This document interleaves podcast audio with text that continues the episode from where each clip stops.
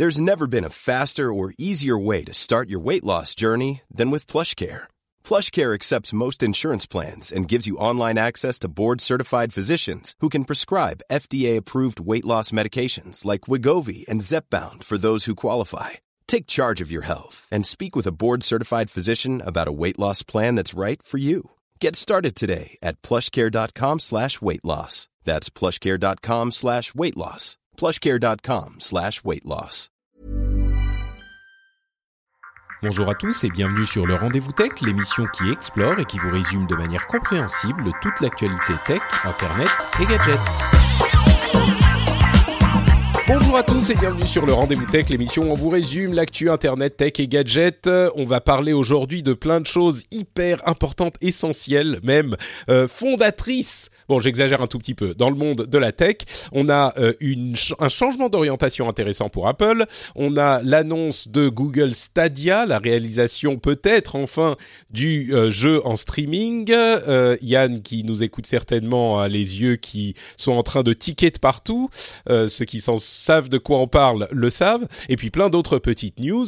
Et pour m'aider à analyser un petit peu tout ça, j'ai d'une part Cédric qui vient en remplacement impromptu euh, d'une jeune femme de talent qui malheureusement a dû euh, s'absenter prise par la grippe. Moi aussi j'ai une petit, un petit début de grippe. Mais du coup Cédric, bon j'espère que tu seras là la semaine prochaine, mais oui, je tu es là. aussi là cette semaine. Je, je, je ne sais pas s'il gagne vraiment au change, mais en tout cas je suis là. Merci euh, d'avoir répondu présent. Et on a aussi pour la première partie de l'émission, la partie où on va parler d'Apple, le plaisir de recevoir... Euh, pour la première fois Harry Assier, euh, qui est le président et cofondateur de Le Kiosque, une application qui existe depuis un bon moment, qui vous propose d'avoir un abonnement à la presse, qui a donc suivi avec un intérêt tout particulier les annonces d'Apple d'hier. Bonjour Harry et bienvenue. Bonjour Patrick, merci de me recevoir. Euh, je suis très heureux de pouvoir t'avoir. Ça s'est aussi fait un petit peu euh, dans, la, dans, dans, les dernières minutes, donc je suis heureux qu'on ait pu organiser ça. Euh, oui. et, et, heureux, et, et, et j'ai hâte de savoir un petit peu euh, euh, ce que tu vas pouvoir nous, nous dire et ton analyse sur les annonces d'Apple. Donc on va parler de ça euh, très bientôt, très très vite avant ça, je veux qu'on fasse en, petite introduction euh, peut-être euh, une, petite, réflexion sur la manière dont Apple a présenté euh, sa conférence, puisqu'il y a eu au cours de la semaine dernière tout un tas de pré-annonces qui étaient des annonces matérielles qui aurait pas tout à fait fait une annonce à elle seule parce que c'est des mises à jour, on va dire euh, derrière des mises à jour de performance qui sont pas euh, euh, majeures pour le design ou pour les fonctionnalités, mais ils ont quand même mis à jour euh, donc leurs AirPods, leurs plusieurs iPads, les iMac. Il y a un certain nombre de, de, de, choses qui auraient pu être gardées pour la conférence, mais ils l'ont pas fait. Cédric, c'était clairement oui. pour euh, pour, euh, bah, pour, montrer le, à quel point champ le... libre au service, parce que là c'est vraiment une conférence service. Ils ont commencé par ça, mais la, les annonces de la semaine dernière, il y a quand même des choses à noter. C'était le retour de l'iPad Air, quand même. Le retour de l'iPad Air, la mise eh à oui. jour de l'iPad Mini qui n'avait pas été mis à jour Tout depuis à euh, depuis 4 ans, ans, ouais. quasiment. Ouais, 4-5 ans. Des, des, des, grosses euh, performances pour certaines machines comme les iMac, euh, les nouveaux oui, les AirPods iMac que j'ai commandés. Les iMac qui disposent maintenant de GPU AMD, euh, puisque c'est la nouvelle plateforme qui intègre les GPU AMD dans les CPU Intel, tu sais, le fameux partenariat un peu improbable qu'on n'avait pas vu venir. Euh, donc voilà, c'est d'ailleurs, à mon souvenir, à part quelques ordinateurs portables, mais ce sont les premières machines de bureau, en tout cas, à intégrer euh, mm. ce, ce, type de matériel. Donc c'était quand même notable, quoi. Et ça, dans le monde d'avant, on aurait pu en parler beaucoup plus longtemps. Mais, oui. mais c'était, mais c'était, c'était avant. C'était avant. C'était l'Apple d'avant. Maintenant, euh, la manière dont je caractérise un petit peu cette euh, cette conférence Apple, c'est que c'est l'arrivée de l'Apple de Tim Cook en fait. Euh, c'est, on a eu les, les, un début, enfin une fin d'Apple de Steve Jobs et un, un, début de transformation qui a été laborieux. Et là, on a vraiment l'Apple de Tim Cook euh, qui met en, en, avant. Ah, mais Damned, ah, moi aussi, je suis toujours en retard et j'ai oui. oublié encore une fois de remercier les patriotes. Mais quelle honte, quelle honte, Patrick, parce qu'il y a Simon Pecot, Doc Giver, Benjamin, Pierre Lefort, Hit My Cut, Pen Pen et euh, Christelle P qui sont aujourd'hui parmi les patriotes que je remercie, qui font confiance à l'émission pour leur livrer des informations euh, intéressantes et euh, bien analysées. Et ces gens qui font confiance, on reparlera de confiance un petit peu tout à l'heure, je voudrais les remercier du fond du cœur, comme tous les gens qui soutiennent l'émission. Le seul moyen de euh, financer le fonctionnement de cette émission, c'est comme ça, c'est d'aller sur patreon.com/rdvtech et de soutenir le rendez-vous tech. Donc merci à vous tous. promis, les prochaines fois, j'oublierai pas. Non mais franchement, Patrick, quel Mais oui, ça arrive. Et donc je disais le euh, l'Apple de Tim Cook, vraiment, c'est pour moi un changement d'orientation important. Euh, sur toute la liste des services. Ils ont annoncé des services sur la presse, sur les paiements, sur les jeux vidéo et sur la télé. Et sur tous ces services, ils ont mis en avant l'ADN d'Apple. Euh, bien sûr, Apple continue à vendre du matériel et j'irais même jusqu'à dire que les présentations des nouveaux euh, services sont un moyen de vous euh, vendre aussi du matériel et de vous garder dans cet écosystème, un truc que fait Apple très très bien. Mais ils ont mis en avant la facilité d'utilisation, l'attention aux détails et puis à chaque présentation, ils ont mis en avant la sécurité, l'absence de tracking publicitaire, euh, le fait que vous puissiez partager tous vos services avec la famille, même si certains n'ont pas eu des détails sur le, le, le, prix, euh, ceux dont on a entendu parler plus précisément, eh ben vous pouvez partager vos services avec toute la famille. Et c'est le cas notamment d'Apple News, le service d'accès à la presse dont on avait beaucoup entendu parler. Euh, qui a été officialisé. Alors, c'est un service qui est surtout aux États-Unis, mais ils ont beaucoup mis en avant la valeur des magazines, euh, la valeur du journalisme, la puissance du journaliste, du journalisme. Euh, et donc, c'est une refonte de l'application Apple News, qui, rappelons-le, n'est pas disponible en France. Euh, c'est une refonte de cette application qui va un petit peu changer la manière dont elle présente les articles, mais surtout intégrer un abonnement à 9,99 euros euh, partageable avec toute la famille euh, à plus de 300 magazines dont certains seront mis en page avec euh, les avantages de l'informatique et des tablettes et des téléphones, des trucs animés, des photos animées, des choses comme ça. Et une, autre moitié sera plutôt des magazines traditionnels en PDF. Et du coup, là, je me retourne tout de suite vers euh, Harry, qui est dans ce métier, dans ce travail spécifiquement depuis 2007, euh, si je ne m'abuse. Euh, comment est-ce que toi, tu, vois le challenge que se pose à Apple à eux-mêmes, et puis peut-être de ton, avec ton expérience de ce travail, puisque le kiosque existe depuis 2007, quelles sont les opportunités et quelles sont les difficultés auxquelles ils vont être confrontés? Euh, oui, Patrick. Donc, euh, en fait, ce qui est intéressant, c'est de, comme tu le soulignais, c'est qu'aujourd'hui, il, y a une stratégie de convergence euh, de la part d'Apple, qui est effectivement d'abord un, fabricant d'hardware et qui, de plus en plus, se focalise sur la notion de service et donc de cette convergence entre les contenus et les contenants. L'annonce d'Apple News, elle fait suite en fait à l'acquisition d'une société il y a un an qui s'appelle Texture, qui était un consortium euh, d'éditeurs de presse euh, magazine aux États-Unis. Et donc, globalement, le reshape, donc le reformatage de, de cette application texture a été annoncé à, travers Apple News et Apple News Plus, qui est la partie magazine payante, payante qui va effectivement aussi intégrer deux quotidiens dans, dans l'offre, donc pour intégrer à la fois la dimension information et également la dimension magazine. donc les, challenges, euh, pour répondre, pour répondre à ta question, ils sont de, plusieurs ordres. Euh, d'abord, euh, évidemment, même si ces notions de service, qui sont un peu le standard du marché, hein, finalement, dans, la manière dont Apple annonce les choses, ils le font très bien d'un point de vue marketing, mais il n'y a rien de nouveau enfin, dans, dans, la, dans, la, proposition de valeur de, de, ce que propose Apple par rapport à des acteurs comme nous, le kiosque, qui faisons ça depuis 12 ans. Donc, il y, y a effectivement une capacité marketing à à mettre en avant quelque chose de nouveau, mais sur quelque chose qui existe fondamentalement depuis, un certain temps. Euh, euh, donc, euh, pour, pour, rentrer dans le détail de la réponse, le challenge est d'abord sur le contenu. Évidemment, aujourd'hui, la notion de presse, c'est une notion très locale. Et donc, l'enjeu, ça va être de, pouvoir convaincre les éditeurs d'être présents sur la plateforme. Donc, ils ont réussi à le faire aux États-Unis avec 300 titres. donc, en termes d'exhaustivité, c'est intéressant, mais à titre d'exemple, si on compare par exemple à nous le kiosque, aujourd'hui on a plus de 1600 titres euh, présents sur la plateforme. Donc en termes d'exhaustivité, ils sont encore loin derrière nous sur leur capacité à proposer des titres majeurs. Sur, le kiosque, si on parle de titres français spécifiquement pour qu'on ait une idée de l'ordre de grandeur, quand tu dis plus d'un millier de titres, c'est en français ou en plusieurs langues? Alors, si, on peut introduire le casque, hein, le casque, effectivement, comme tu le disais, c'est une société qui existe depuis fin 2006, euh, qui a été créée avant les arrivées des iPads et des iPhones. Mais clairement, c'était ambitieux à l'époque, pour le coup. C'était ambitieux. on s'est créé, voilà, on s'est créé au même moment que d'autres plateformes euh, de contenu comme dans la musique Spotify ou Deezer, euh, où on a accompagné aussi le bouleversement ou le changement de modèle de, Netflix. Donc, si, sur la verticale presse, on a été effectivement précurseur. Euh, mais les fondamentaux et les convictions sont les mêmes sur l'ensemble des industries de contenu. Euh, clairement, il y a un basculement des usages qui se fait de plus en plus dans le digital. Et donc, euh, nous, on avait cette conviction très tôt que ben, dans l'univers de la presse, ben, les fondamentaux et les usages allaient, allaient se déployer. Donc, dans notre idée initiale, hein, il n'y avait pas effectivement d'iPhone, il n'y avait pas d'iPad, l'univers des applications n'existait pas.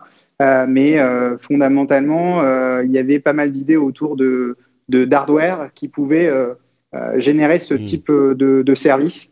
Euh, et, et, donc c'est dans, ce contexte-là qu'on avait créé la société. Donc oui, il y, a, un enjeu de contenu, il y a un enjeu, il y a un enjeu aussi d'expérience. produit. Ça nous semble être essentiel. Et donc là, je crois que c'est une des forces d'Apple de, de, créer des expériences.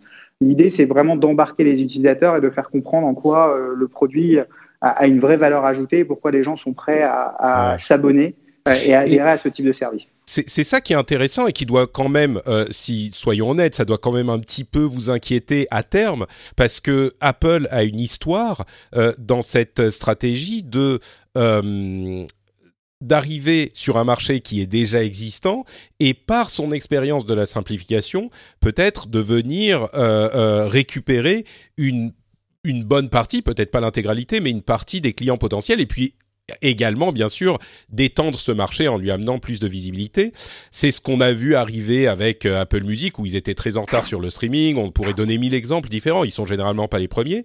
Mais, euh, mais pour revenir à la question du nombre de titres en français, pour, pour donner un ordre d'idée, tu sais combien de titres en français vous avez? Donc oui, on a plus de 1000 titres euh, de presse française. Donc aujourd'hui, aujourd'hui, on a à la fois des quotidiens, euh, des magazines, donc dans les quotidiens et les quotidiens nationaux et régionaux. Donc on a une exhaustivité de catalogue qui est assez riche et qui est l'objet d'un travail très long et de conviction. Donc ça fait partie, pour, pour revenir à ta question sur les challenges, hein, ça fait partie des challenges d'Apple parce que effectivement, ils vont avoir cette capacité finalement de euh, de euh, d'éduquer le marché euh, et donc de faire connaître ce type de service de façon beaucoup plus importante que ce, que, ce que le grand public connaissait de ce type de marché, puisque la musique ou la, la SVOD, le film, les séries sont, sont plus mûrs. Alors il faut savoir que ça, on est un peu en France dans un cas particulier parce que je pense que la maturité du marché de la presse digitale et des acteurs comme le kiosque est beaucoup plus importante grâce notamment à des partenariats d'envergure avec avec des opérateurs télécoms ou des groupes comme Canal+, avec lesquels on a, on a conclu un certain nombre de partenariats qui nous permet d'avoir euh, pas mal de visibilité et finalement d'être accessible pour, pour beaucoup d'utilisateurs. Donc euh, l'enjeu effectivement est un enjeu de découverte, un enjeu d'exhaustivité du catalogue. Et euh, évidemment, même si Apple a une force de frappe incontournable, d'un autre côté, ça peut aussi faire beaucoup peur les ayants droit sur le fait de dédier et de, de, concentrer leur stratégie euh, digital uniquement sur Apple. Euh, c'est un point sur lequel, euh, pardon, excuse-moi, je t'interromps, mais c'est un point sur lequel j'allais arriver. En France et en Europe, mm. on est assez méfiant des Gafa, peut-être plus qu'aux États-Unis. Donc, il y a une, certaine, d'autant plus que les les conditions qu'impose Apple, avec absence de tracking, les éditeurs n'ont pas d'infos sur les les lecteurs, etc., etc.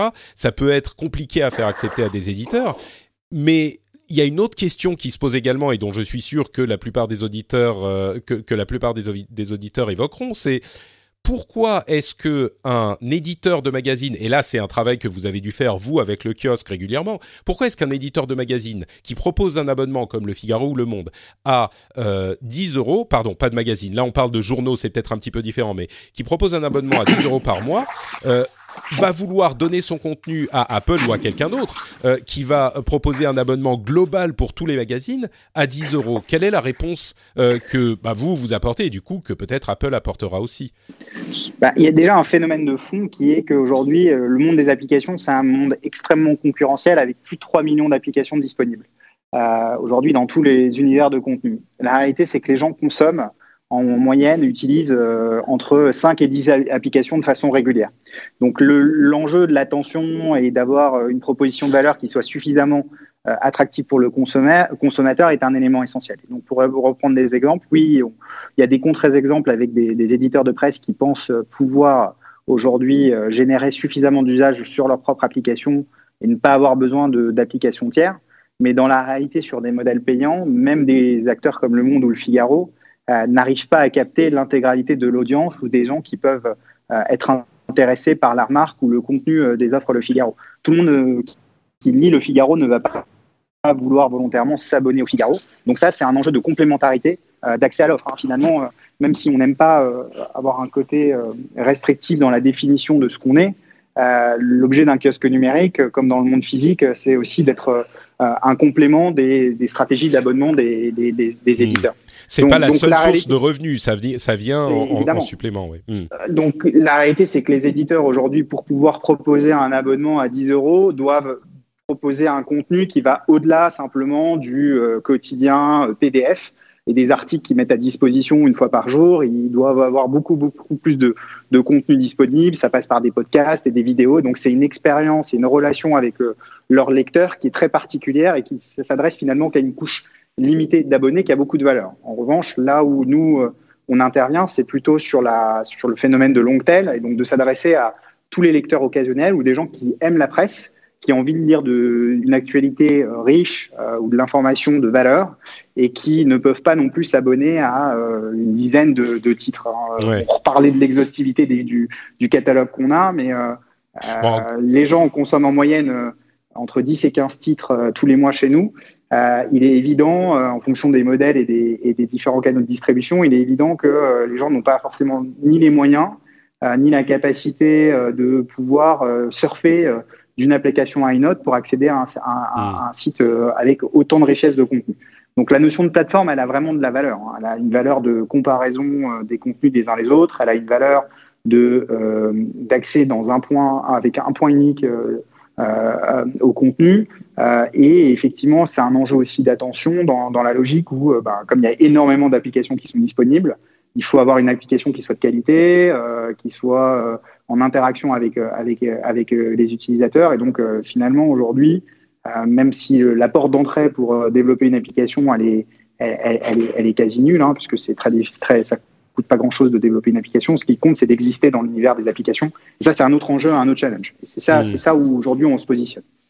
Et bah, ce que tu ce que tu dis dans la complémentarité, on peut on le retrouve également dans le Apple News Plus. C'est vrai que j'ai pas bien fait la distinction, mais il y a Apple News d'une part et Apple News Plus qui est l'abonnement qui donne accès au magazine. Mais le Wall Street Journal, par exemple, qui est un un, un, journal euh, à très forte valeur ajoutée, qui a un abonnement euh, très onéreux, va aussi euh, proposer certains articles, une partie de son contenu sur Apple News Plus. Et, donc il cible, là on parle vraiment de l'aspect euh, euh, de l'avantage pour l'éditeur, il va cibler différentes euh, types de, lecteurs en fonction de l'endroit où ils vont lire leur, leur contenu. Exactement. Bah, quand il y a des millions de, lecteurs attachés à une marque, elle, dépasse largement l'audience adressable en, en tant qu'abonné payant. Donc c'est assez restrictif finalement de simplement limiter l'accès à ce contenu payant à simplement ses abonnés. Donc il y a des logiques aujourd'hui, il faut comprendre que le monde, il y a des logiques dans le monde de la presse qui font qu'il euh, y a un besoin d'augmenter la diffusion. Euh, et je pense qu'il y a aussi un besoin de, compléter le nombre de points de contact avec les marques de presse. Donc plus aujourd'hui vous êtes disponible dans des plateformes euh, crédibles et qui apportent de l'audience, plus vous valorisez finalement vos marques, vos revenus. Et donc c'est un, un cercle virtueux. Pour moi, il faut faut pas opposer et, être dans une situation défensive. Hein. Quand on est éditeur, il faut plutôt être dans une logique aujourd'hui de euh, comment, euh, dans un univers ouvert comme euh, l'univers du digital, on puisse mettre en avant nos marques et les valoriser. Donc ça, c'est tout hmm. l'enjeu des plateformes. Et maximiser le nombre de contacts qu'on a, de contacts potentiels qu'on a avec les, les, lecteurs potentiels, quoi. C'est d'ailleurs. Pour revenir, pour revenir à ta question sur sur l'opportunité, évidemment, hein, nous on est plutôt content hein, qu'Apple vienne sur notre marché parce que ça crédibilise et valorise finalement le positionnement qu'on a et qui existe depuis depuis 12 ans. Euh, donc c'est plutôt une bonne nouvelle à partir du moment où la plus grande boîte du monde euh, aujourd'hui euh, va sur cette stratégie de service de contenu et fait du, de la presse un fer de lance dans, dans, dans, dans son développement c'est quelque chose qui est extrêmement positif pour nous. Euh, et comme tu le disais, euh, ben, Apple Music est arrivé sur le marché euh, de la musique après d'autres acteurs comme Spotify ou Deezer. Ça n'a pas empêché ces, sociétés de continuer à se développer et, même à, prospérer. Donc pour nous, au contraire, on va plutôt bénéficier d'un effet d'entrain dans, le développement d'Apple News qui, euh, qui va euh, faire de plus en plus connaître ce type de service et porter euh, finalement l'audience, élargir l'audience naturelle de ce type de service à une base d'utilisateurs beaucoup plus large. Hein. Bah là, j'ai J'irais même jusqu'à dire que vous, spécifiquement, si on parle de le kiosque ou d'autres acteurs de ce type-là, vous avez une opportunité maintenant, jusqu'à ce qu'Apple News arrive en, en, en, France, vous avez un, un, une visibilité accrue, je pense, euh, et c'est le moment justement de, de, de, profiter de cette opportunité, peut-être pour être suffisamment implémenté euh, pour le jour où ils arriveront, s'ils arrivent, euh, a priori, je pense qu'ils s'orientent suffisamment dans cette direction pour arriver. Pour être un de ces acteurs euh, qui, qui continuent à exister en parallèle de euh, la force de frappe d'Apple, quoi. Bien sûr, c'est ce qu'on a, ce qu'on a déjà entrepris, puisque nous, on a depuis, en fait, notre stratégie, elle a, été euh, basée sur plusieurs piliers. Le premier enjeu, c'est un, un, pilier d'innovation et d'expérience produit. Donc, évidemment, on a, on, a, on a une culture Apple en interne, donc on a toujours été convaincu que pour pouvoir exister sur un horizon de temps long, il faut que les consommateurs qui connaissent le service soient satisfaits du produit. Donc, euh, on est une boîte d'innovation et on continue de façon permanente à, vraiment innover et, proposer euh, la meilleure expérience du, marché sur, euh, sur, l'univers de la presse digitale. Le deuxième élément, c'est le contenu et comme on le disait précédemment, de, avoir, de, nouer des relations de confiance avec des éditeurs, c'est un élément qui est essentiel et effectivement, on a un catalogue extrêmement exhaustif et on a un, élément euh, de primeur par rapport à Apple. Alors bien qu'on est bien plus petit, c'est que euh, notre indépendance, puisqu'on est notre indépendance, puisqu'on est une boîte euh, totalement indépendante, nous permet de d'avoir une relation totalement neutre avec les éditeurs et on les rassure parce que finalement, on a notre intérêt, c'est plutôt de développer leur diffusion, la, la, la, consommation de leurs titres. Et donc, forcément, ils, ont, ils sont plutôt enclins à venir chez nous. ils se posent moins de questions que par rapport à Apple. Euh, c'est hyper intéressant. oui, vas-y, termine. Et le troisième et le quatrième axe, c'est que euh, on n'a euh, pas encore une notoriété naturelle comme Apple. Donc nous, ce qu'on a là, on a une conviction, c'est que ce type de service, un peu dans, dans, la même logique qu'Apple, ont, ont, du sens et ont de la valeur pour des acteurs qui se positionnent soit sur, la, le, sur, sur ce qu'on appelle le contenant de façon générale, et, et, notamment les opérateurs télécoms ou des groupes comme Canal+. Donc globalement, ils ont une audience. Euh, leur métier historique est plutôt basé euh, sur euh, ben, les abonnements à, à, à, à, un téléphone et, et, qui a été rajouté avec de la, de la 4G ou de la 5G aujourd'hui. Et donc ces opérateurs, pour, pour justifier la, la, valeur et maintenir finalement leurs abonnés, rajoutent des couches de services. Ça avait été le cas avec de la musique. Hein. C'est comme ça aussi que la musique a décollé en France, par exemple avec Deezer ou Spotify. C'est des partenariats avec ces opérateurs télécoms qui ont permis de faire découvrir ce type de service. Ça a été euh, un exemple en France, mais dans beaucoup de pays, c'est exactement le même cas. Et donc nous, c'est ce qu'on fait depuis plusieurs années, hein, puisque depuis 2014, on a noué euh, énormément de partenariats avec, euh, avec des opérateurs télécoms, et aujourd'hui, on est notamment présent dans les offres premium de Bouygues Télécom, ou on est présent dans la Delta de Free. on est également en partenariat avec Cdiscount, donc on offre l'opportunité finalement d'adresser notre service à, un, nombre mmh. d'utilisateurs extrêmement large. Et donc, euh, ça, c'est un élément essentiel dans, notre stratégie. Et, la quatrième, c'est l'offre. Euh, c'est aussi que euh, Apple News Plus, c'est un service d'abonnement. Et on a aussi convaincu les éditeurs aujourd'hui d'aller dans cette logique d'abonnement. Et c'est ce qu'on a réussi à réaliser puisque notre offre illimitée existe depuis, depuis plusieurs années et, et en constante progression et évolution. Mais c'est hyper intéressant tout ce que tu racontes parce que ça s'applique, je crois, pas seulement à Apple News et, et, Apple News Plus à ce type d'abonnement de la presse. Ça s'applique vraiment à la politique qu'on peut avoir, ou pas la politique, mais plutôt même l'attitude qu'on peut avoir dans ces euh, différents domaines, ces différentes industries, où le contenu est essentiel. Oula, il y a des trucs qui grincent. Euh, Pardon, oui. le, contenu est essentiel. Et on a vu, on a beaucoup parlé de la, la difficulté qu'a eu Canal Plus à résister à, aux assauts de Netflix, euh, avec une sorte de... Euh, euh, euh, euh pas de défaitisme, mais enfin de, de pointage de doigts euh, selon lesquels Canal Plus disait on ne peut pas résister à Netflix aujourd'hui, ils sont trop gros, blablabla. Mmh. Et euh, euh, j'aurais pas dû dire blablabla, c'est un petit peu. Euh, je, ne veux pas être euh, dismissive pour faire un anglicisme, mais c'est vrai qu'on a vu, par exemple, des, des, des historiquement, Canal Plus a considéré l'idée de racheter Netflix à une époque où ils étaient tout petits, et ils étaient eux justement très dismissives. Ils les, ils les considéraient comme des petits auxquels ils ne croyaient pas, et on a eu cette cette attitude qui a été clairement une erreur au départ.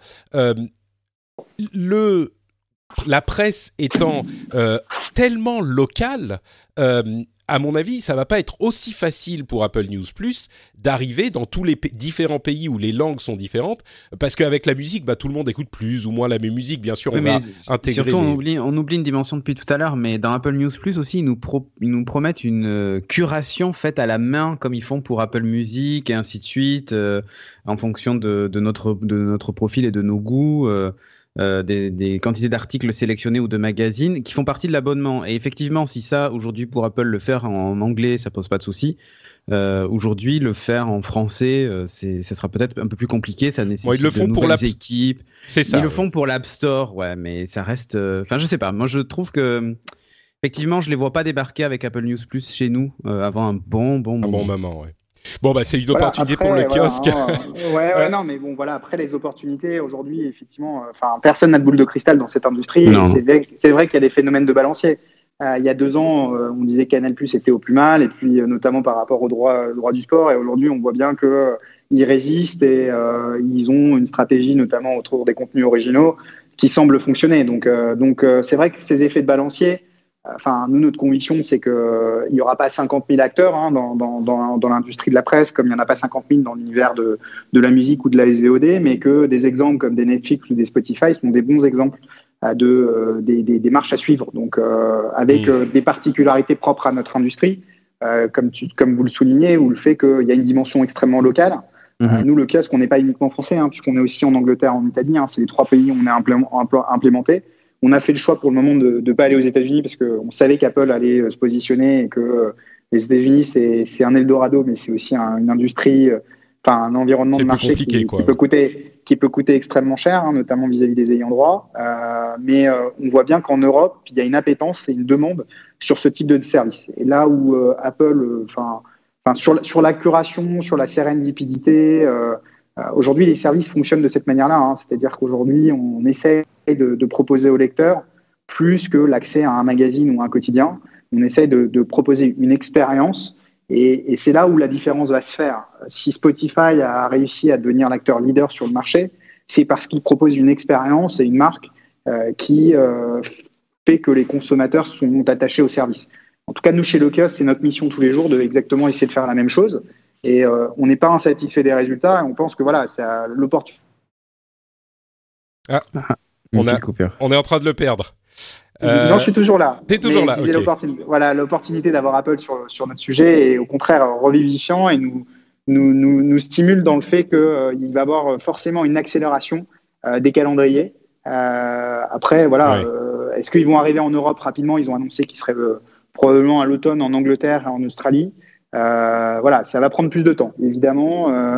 il faut agir pays par pays. Effectivement, il n'y a pas d'effet global pardon, euh, dans, dans, le contenu, comme on peut le connaître dans la musique ou, euh, ou dans la SVOD avec des, des, services ou des, ou des, ou des programmes euh, mondiaux. Ok, bah écoute, euh, je pense qu'on va, euh, on a déjà pris assez de ton temps. Euh, on va te laisser partir. tu, tu m'as dit que tu avais à peu près une demi-heure et on l'a entièrement mangé. Donc bah, merci d'avoir d'avoir livré ton, nous avoir livré ton expertise. Donc on le rappelle, le kiosque sur le kiosque k i o s k.com. Est-ce que tu veux donner d'autres détails? Peut-être ton compte Twitter que je mettrai dans les notes de l'émission, comme ça les gens peuvent retrouver tout ça. Voilà, c'est Harry Assuyed et le kiosque euh, slash FR euh, pour pouvoir euh, accéder au, au, service le kiosque. Le kiosque.com slash FR. Voilà. Le kiosque FR. Le kiosque avec un K slash FR. Voilà. D'accord, ça marche. merci beaucoup. Merci beaucoup, Harry. Au revoir. Ciao. Bonne journée. Au revoir. Bon, donc on va continuer. bah, sur Apple News, on a quand même beaucoup beaucoup parlé, mais c'est intéressant parce que c'est d'une part assez représentatif de la manière dont Apple approche les choses pour tous ses services. Et puis, euh, c'est particulier parce que la, presse, comme on le disait, c'est tellement local que euh, je pense qu'il faut passer un certain temps à en parler spécifiquement. Euh, quelque chose à ajouter sur Apple News où on avance? Non, non, tu peux avancer. D'accord. Bon, bah, Apple Pay est le service suivant dont ils ont parlé. Alors, Apple Pay euh, existe depuis un moment. Moi, je commence à m'en servir de plus en plus et j'avoue que le fait de payer, alors c'est pas Apple Pay spécifiquement, mais le fait de payer avec euh, le téléphone ou la montre, c'est quand même assez pratique. mais bon, j'en parlerai peut-être à un autre moment le, la grosse annonce qu'ils avaient par rapport à Apple Pay, c'est Apple Card, une carte de crédit qui, euh, je pense en France, est un objet un petit peu étrange parce qu'on n'en a pas du tout des cartes de crédit comme elles fonctionnent. Enfin, pas du tout. Généralement, on n'en a pas. Euh, les règles sont beaucoup plus strictes euh, en France. Généralement, ce qu'on a, c'est une carte de crédit qui va nous obliger à payer à la fin du mois notre ce qu'on doit et basta. Aux États-Unis, c'est très différent. Une carte de crédit, c'est vraiment un crédit qu'on prend en payant avec la carte. Et puis à la fin euh, du mois ou des deux mois ou ce que c'est, il faut rembourser ce qu'on a euh, emprunté. Donc euh, ça peut amener des, des, problèmes significatifs. Mais ce qui était intéressant avec la carte Apple Card, c'est que j'ai l'impression qu'ils ont euh, implémenté tous les bénéfices de la fintech, de la technologie, enfin dans les domaines financiers, euh, là où le monde des cartes de crédit a l'air un petit peu en retard quand même par rapport aux, bénéfices de la de la euh, de, la technologie. une manière, un truc qui était hyper intéressant par exemple, c'est que pour chaque transaction, il vous, il retrouve le nom un petit peu, avec le nom un petit peu étrange qu'il y a sur votre ligne de transaction dans le compte en banque, eh ben, ils vont retrouver exactement l'endroit où c'est euh, l'endroit où vous avez utilisé votre carte. Donc le magasin ou le truc que vous avez euh, euh, où, vous avez acheté votre truc pour savoir de quoi il s'agit. C'est pas un nom étrange que vous, auquel vous comprenez pas, vous comprenez rien. Quand je dis Apple Card, c'est une carte bien sûr intégrée à Apple Wallet. C'est pas une carte physique, même s'il y a une option d'avoir une carte physique pour euh, les endroits où on peut pas aller à, payer avec Apple Pay. C'est donc une carte de crédit virtuelle, mais l'intérêt est que c'est une carte de crédit. Il y a euh, des, du cashback, c'est-à-dire qu'on a 2 ou 3% de cash qui nous revient euh, sur les sommes qu'on dépense avec la, la carte, qui sont utilisables de n'importe quelle manière qu'on peut utiliser du cash. Il y a des taux d'intérêt plus bas, il y a plus de clarté dans les, les, informations, des classements entre les différents types de postes de dépenses qu'on fait. Euh, comme l'ont essayé de le faire certaines banques, mais ça marche pas toujours super bien. Je pense qu'Apple aura plus d'expertise dans ce domaine. Euh, bon, il n'y a pas mille choses à dire sur, euh, sur, l'Apple Card, je pense, mais ton avis intéressant, intrigué? Non, moi aussi, je suis comme toi, j'utilise beaucoup Apple Pay depuis le début, en fait, parce que j'ai eu, entre guillemets, la chance d'être dans une banque qui l'a proposé quasiment au départ. Donc moi, ça fait maintenant plusieurs, ça fait deux ans au moins, je pense que je l'utilise. Et euh, je l'utilise quasiment au quotidien. Ça m'est même arrivé l'autre jour d'arriver à la caisse, de pas avoir ma carte bancaire et de me dire mince. Et en fait, j'avais mon téléphone, du coup, j'ai payé avec. Ouais. Mais euh, c'est maintenant, ça devient même un réflexe. C'est-à-dire qu'il y a même des endroits où je sors même plus ma carte. Je paye avec ma montre ou avec mon téléphone si je l'ai en ouais, pareil, ouais. Mm.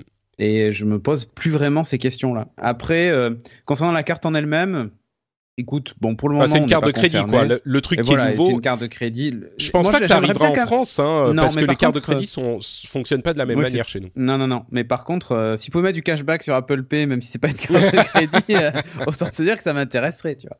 Non, non, mais voilà. D'accord. Il n'y a bah pas grand chose à ajouter, mais euh, c'est le move est un peu étonnant. Ah, c'est un service de plus, hein, c'est vraiment le thème un récurrent. service de plus, ouais. Mais je m'attendais pas à ce que Apple propose un service de crédit en fait. Mais, Bah, euh, Ils sont en partenariat avec Goldman Sachs, qui est en fait la banque Mastercard, qui, et. Mastercard. Euh, donc c'est la banque qui euh, émet effectivement la carte de crédit. Donc Apple n'est pas devenu une banque, il gère juste les Non, non, services autour euh, de la de la carte euh, elle-même. C'est intéressant parce que c'est un crédit, je pense, un pardon, un service dans lequel ils ont identifié des euh, plus qu'ils pouvaient amener pour les, Oui. les- leurs utilisateurs et ils ont euh, euh, vu que ça pouvait être donc des services plus pratiques et bien sûr un moyen de faire de l'argent et, et là encore c'est un thème qui est récurrent c'est euh, on va vous proposer plein de services différents qui vont vous faciliter les choses avec toujours cette focalisation sur on vous traque pas, c'est sécurisé, on protège votre vie privée, euh, etc., etc., qui sont, euh, il y a une vraie opposition avec les autres euh, offres que, que peuvent faire les géants du net. Mais on y reviendra peut-être en conclusion. Euh, sur l'Apple Store, enfin l'App Store plutôt, euh, ils ont fait un petit laïus et ils ont annoncé Apple Arcade, qui est en fait un abonnement. On n'a pas les détails. Euh, L'arcade arrivera fin 2019 dans 150 pays. On n'a pas les détails sur le prix de l'abonnement, mais l'abonnement inclura un accès à au moins une centaine de jeux payants et plus qui arriveront au fur et à mesure. Et là encore, il y a une certaine, un certain confort, une certaine sécurité, parce que il y a sur ces jeux-là, il y aura pas de, euh, de, de, de, de contenu supplémentaire achetable, pas de microtransactions. Ce sont des jeux payants qui sont une expérience totale qui est accessible et c'est tout. Alors Apple va, va contribuer au financement de certains de ces jeux, d'autres seront des jeux qui seront euh, exclusifs sur ce service et pas disponibles dans l'App Store, d'autres seront des jeux qui seront disponibles dans l'App Store aussi et accessibles par ce service. On n'a pas encore le prix, mais euh, là encore, c'est Apple qui fait, euh, qui, qui est disponible. Ils ont regardé les apps et ils se sont dit, ok, est-ce qu'on peut proposer un service pour les apps? Pour les apps qui sont pas des jeux, ben c'est quand même relativement limité. Comme le disait Harry, on en utilise 5, 10 euh, régulièrement et c'est tout. Je crois qu'il n'y a pas énormément de services à proposer là. Par contre, pour les jeux, il y a un truc à faire. Ils se sont lancés, engouffrés dans cette brèche et je crois que le service pourrait être intéressant, quoi. Oui. Ouais, je, je, je pense aussi. En fait, ce qui est intéressant, c'est ils ont mis euh, ils ont mis en avant surtout le fait que on tombait sur des jeux qui n'étaient, enfin, il y a un peu de tout dans l'App Store. hein. Sincèrement, il y a, il y a déjà où- avec énormément de publicité, avec des achats in-app, avec tout un tas de choses. Là, on parle de jeux sans pub, sans achat in-app. euh, et des jeux, j'allais dire des triple A 1D, mais c'est un peu ça quoi en fait. Mm. C'est Il y a vraiment un accent sur la qualité, sur la sur créativité, le- la- Ouais. voilà, sur la créativité et la qualité, c'est ce qu'ils ont dit. Euh, ils ont signé d'ailleurs, avec, ils des, avec des grands noms. hein. Euh, Exactement, on, a vu, on a vu passer Sega, on a vu passer même le groupe Lego, hein, qui maintenant est devenu Oui. un éditeur de jeux vidéo à part entière. Mais pas que. On a vu Devolver, on a vu plein de, plein de Oui, gens on a- comme on ça a avec même la, Sakaguchi, enfin il y a plein de gens fait, qui avec, sont- avec la, la créativité débordante. Euh, donc là, l'idée, c'est d'avoir des, des vrais grands jeux euh, indés, pour la plupart. Euh, pas que, mais pour la plupart. Et euh, avec une patte graphique et une qualité euh, qui, qui, qui est le, le maître mot en fait de, de, de cette, de cette partie arcade de, du store. Et euh, l'abonnement payant avec plus de 100 jeux accessibles et tout ça, il faut le rappeler, c'est quand même cross-platform. C'est-à-dire que vous y jouerez sur votre. enfin, multi-support plutôt, vous y jouez sur votre téléphone, vous y jouez sur votre tablette, sur votre Mac et sur votre télévision avec des manettes certifiées. Mais, euh, mais voilà, l'id- l'idée globale quand même, c'est de proposer un service de jeu de qualité. C'est-à-dire que vous ne paierez pas après pour les jeux, hein, c'est un abonnement, euh, vous accédez au jeu de façon illimitée. Et si le jeu est mis à jour, ou si un add-on sort, un nouveau personnage ou un truc du genre, eh bien, il sera automatiquement inclus euh, dans, euh, dans le jeu et dans l'abonnement, en fait. Euh, disponible aussi offline. Ils ont mis l'accent sur le fait de, de la disponibilité offline, parce que, évidemment, pour eux, euh, quand on passe après Google et Stadia, euh, on peut se, on peut se, se poser des, des questions sur la légitimité que l'on a sur ce territoire-là. Tout le monde va vers le cloud gaming et, et le jeu, le streaming de jeux à distance. Euh, eux, ils sont plutôt sur non, non, mais nous, on fait du, du jeu mobile accessible partout euh, dans notre abonnement et ça sera des jeux de qualité, euh, sans Ouais. pub, sans rien du tout.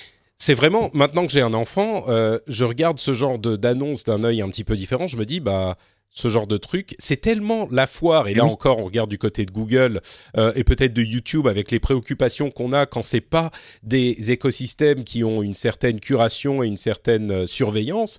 Euh, même si Google surveille, mais, mais c'est beaucoup plus ouvert. Eh ben, je me dis entre les deux, et peut-être qu'on en parlera quand on parlera de, l'Apple TV+.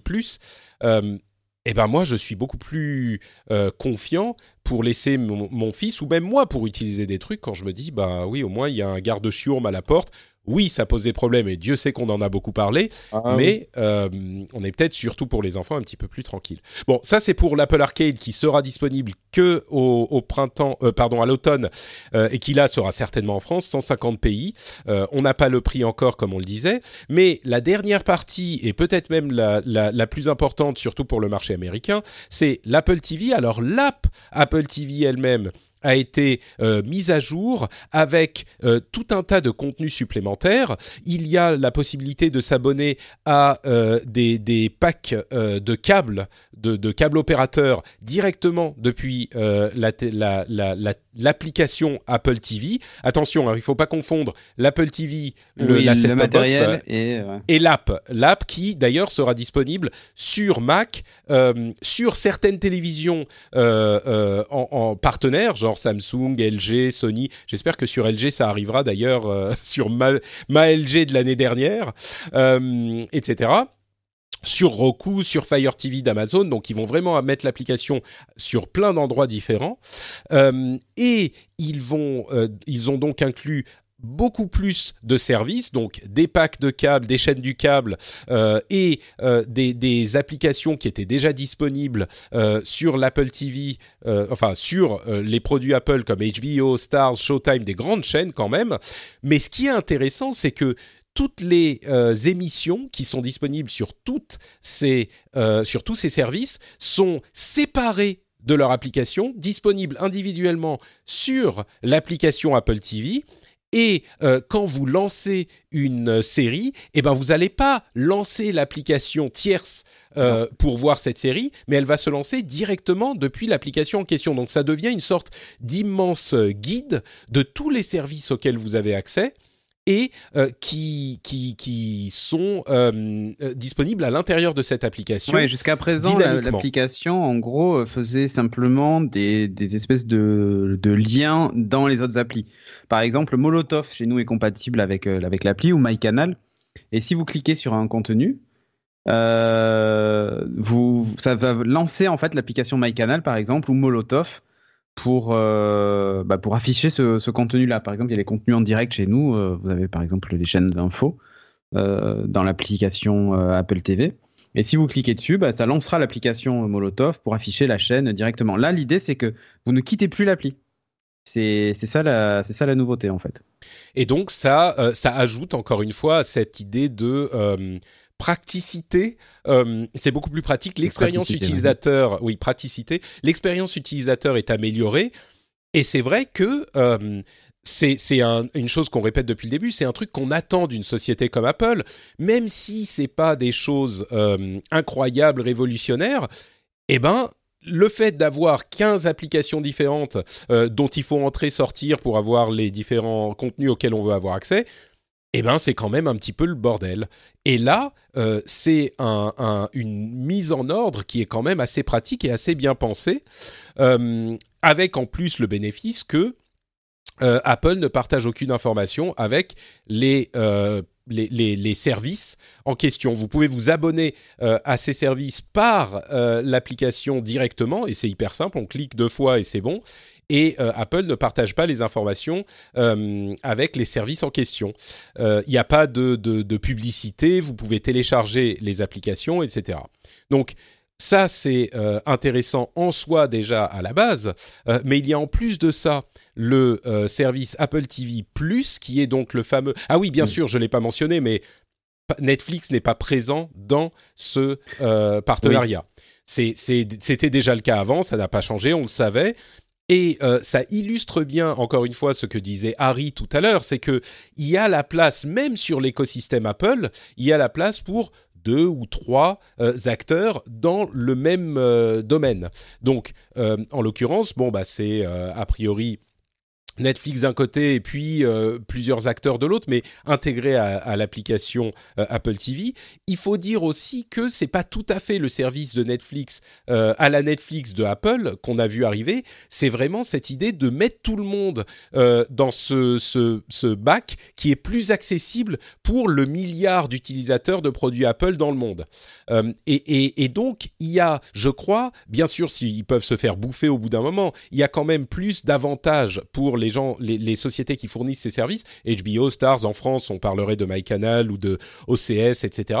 Mhm. Euh, que si Apple sortait euh, un, service 100% euh, concurrent, même si Apple TV Plus est un peu, a priori, ce service 100% concurrent, on n'a pas eu ni la, date de lancement, ni les informations de prix, là non plus. On sait qu'il sera disponible dans plus d'une centaine de pays euh, et qu'il arrive cet automne. On imagine que le prix sera d'une dizaine d'euros, peut-être un petit peu moins pour euh, faire euh, produit d'Apple sur les produits Apple.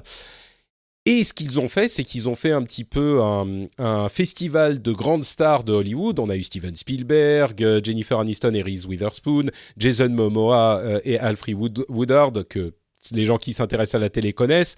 Euh, il y a même eu euh, des, les marionnettes de Sesame Street, euh, de Un rue Sésame, avec une émission sur les, le, code, qui était assez sympa. J.J. Abrams, enfin bref, y il y avait vraiment des stars. Moi, ce qui m'a marqué, c'est que toutes ces émissions dont il parlait, toutes ces, toutes ces séries, comment dire? En fait, quand Netflix a commencé à produire du contenu, ils ont produit tous les six mois, il y avait une série qu'on avait vraiment envie de voir. Ça a commencé bien sûr avec House of Cards. Là, il y avait cinq ou six séries où je me suis dit ah ouais ça j'aimerais bien voir. Et c'était le, killer show quoi. Comme on a les killer games euh, ou la killer app qui est le truc qui convainc les gens d'acheter une console ou de faire une dépense.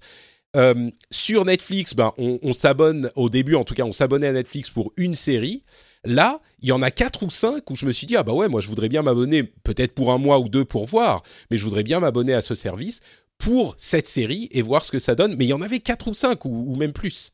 Euh, et donc, je pense que c'est un produit d'appel qui va avoir son efficacité et que là, ils peuvent amener facilement euh, dans toutes les, les, dans tous les pays. Ah bah là, c'est leur droit, c'est Apple Originals, donc. Euh, oui, et puis en plus le produit pour la plateforme, donc euh, pour le et, coup, et la langue, ils peuvent, il y a pas de souci là. Ils peuvent mettre les sous-titres facilement et ça, on a l'habitude, même si c'est pas traduit. Bon, c'est pas grave, il y a les sous-titres et ça, on a l'habitude. On regarde tous des séries américaines, donc c'est pas comme la presse. La presse, c'est vraiment un truc à part.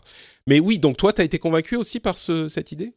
Convaincu. Alors bon, il y a certaines choses, il y a beaucoup de choses qui sont très culturellement américaines et euh, qui parleront peu peut-être au public. Euh, ouais. J'ai même pas mentionné Oprah Winfrey, mais, euh, ouais, mais, ça c'est typique, ouais. Voilà, on a aussi, tu vois, une série sur les news shows, sur tout un, un truc. Bon, oui, le morning show, ouais. Ouais, le morning show, ouais, qui parle pas peut-être spécialement à tout le monde, mais après ça peut être une série, euh, une série sympathique. Mais bref, c'est après d'un autre côté, euh, enfin, je veux dire, Apple est américain, donc on s'intéresse à ça. Moi, j'ai noté quand même un truc. C'est euh, derrière tout ça, il y a à chaque fois l'idée de, on a réuni les meilleurs en termes de créativité, machin, tout ça. Mais j'ai noté surtout un espèce de message politique dans les choix qui ont été faits.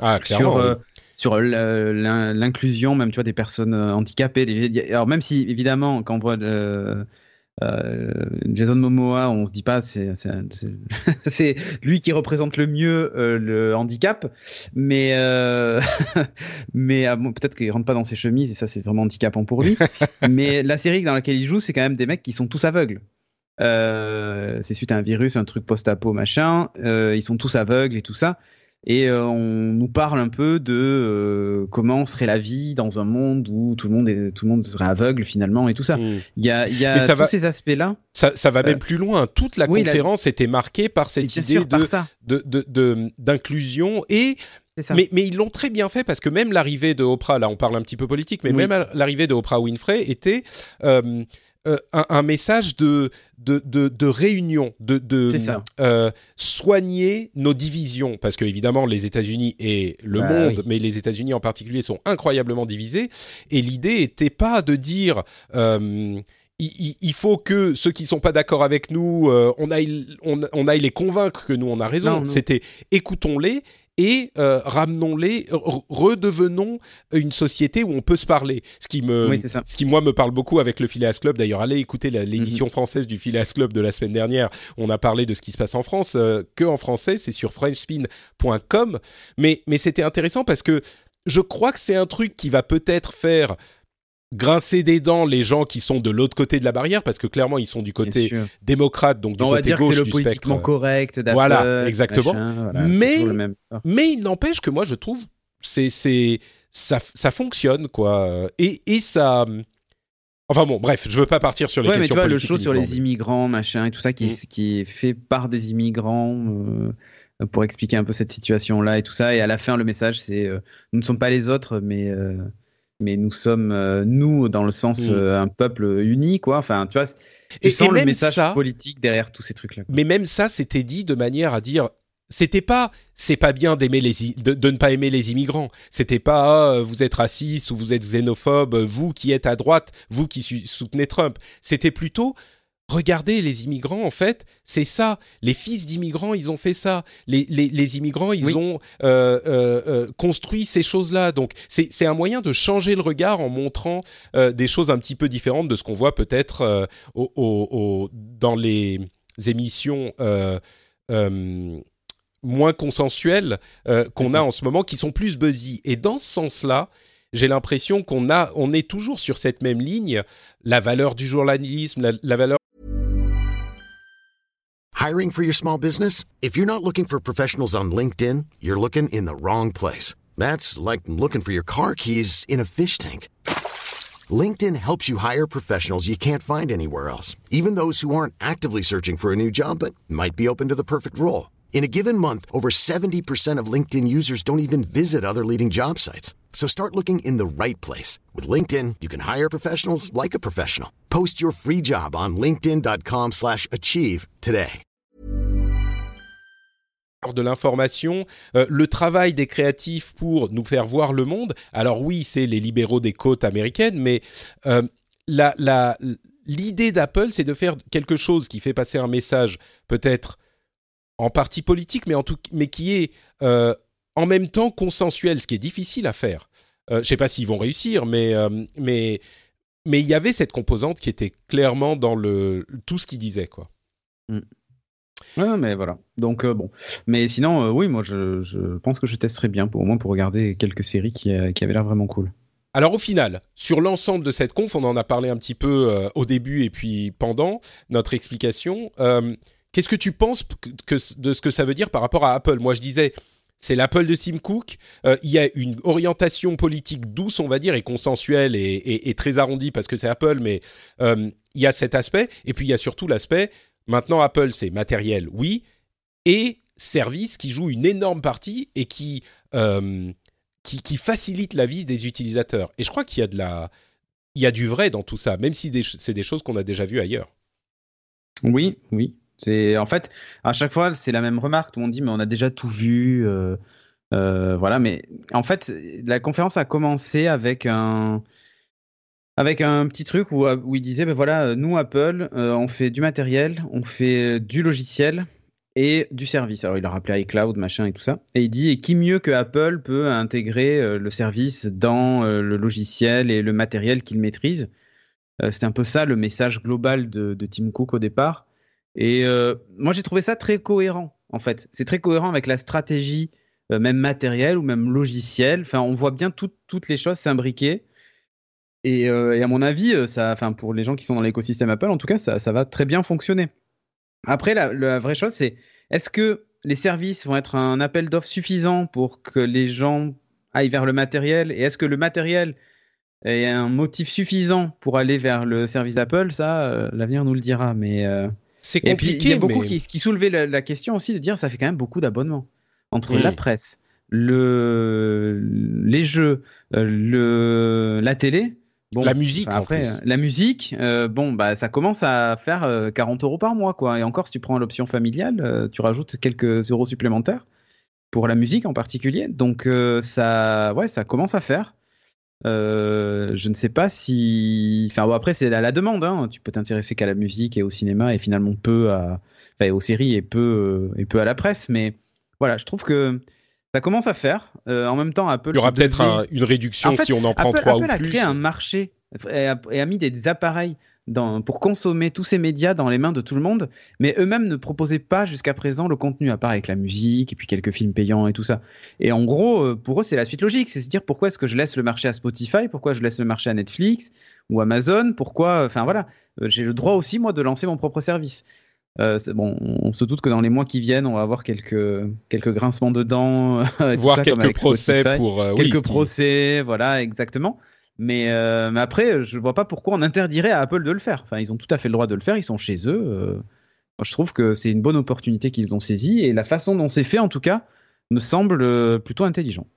Moi, je crois qu'il y a vraiment effectivement cette valeur ajoutée d'Apple qui est importante, avec tout ce qu'ils offrent que les, les, autres ne peuvent pas offrir sur des services similaires. Mais on voit par exemple que Google a décidé de, de, se désengager de l'offre payante pour YouTube pour les émissions qu'ils produisaient eux-mêmes.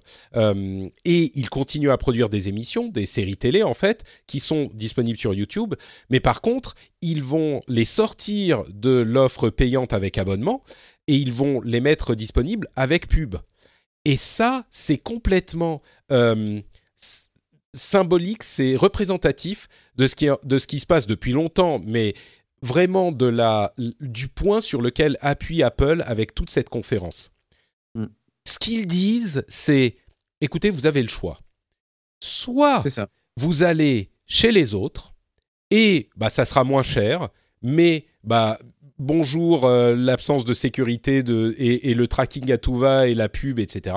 Et peut-être que pour certains, ça sera euh, euh, adapté, mais si vous venez chez nous, vous êtes, euh, je vais reprendre l'exemple que donne toujours Jérôme euh, sur Apple, vous êtes dans un hôtel. C'est confortable, c'est sympa, c'est un peu plus cher, vous n'êtes pas tout à fait chez vous, mais au moins vous êtes tranquille. Vous n'avez pas à vous soucier de qui me traque, euh, qui me change les, draps alors que j'avais pas demandé, qui me machin, qui me... C'est un, une offre en fait qui vous enveloppe, qui vous fournit tout ce dont vous pourriez avoir besoin, de la musique, des séries télé, des, jeux. Alors oui, vous pouvez peut-être pas choisir tous les, les, toutes les séries spécifiques que vous voulez. Encore que pour aller chez Netflix, c'est pas compliqué. Hein. Il suffit de faire un pas de côté et vous êtes dans l'app Netflix. Mais il n'empêche, si vous êtes vraiment chez Apple avec l'abonnement Apple, bah vous avez tel et tel et tel euh, truc qui sont disponibles. Et on s'occupe de tout et vous avez à vous soucier de rien. Et ça, ça a mm. une vraie valeur. Et c'est vrai que on a jusqu'à maintenant énormément critiqué euh, les business models avec pub euh, qui sont le, cœur de l'Internet aujourd'hui. En voyant Apple, je pense que certains diront Ah bah ouais, mais attends, tu te rends compte de combien ça coûte? Au final, comme tu le disais. Et c'est ah vrai. Mais du coup, moi, moi, ce que ça me fait penser, ce à quoi ça me fait penser, c'est bah oui, mais euh, donc maintenant, vous comprenez pourquoi les modèles d'affaires avec pub sont intéressants aussi. Parce que oui, on vend nos données, c'est vrai, avec moins de contrôle qu'on voudrait, mais du coup, on a plein de trucs gratuits. Gratuits. Enfin, gratuits, qui sont accessibles à des gens qui n'auraient pas de quoi payer. Donc, euh, bon. C'est intéressant. Débat compliqué. Débat compliqué. Bon, on a fait très très long sur Apple, mais je pense que c'était important parce que euh, il y a vraiment beaucoup de choses à dire et on aurait pu en dire euh, même encore plus. Euh, on va quand même passer aux news et rumeurs suivantes. Avant ça, je voudrais vous parler un tout petit peu de cette confiance que vous faites ou non à certains acteurs du monde de l'internet et du travail qui est mis dans le, les produits qu'il vous propose. Et du coup, je vais vous parler de moi un tout petit peu. Euh, je vais vous...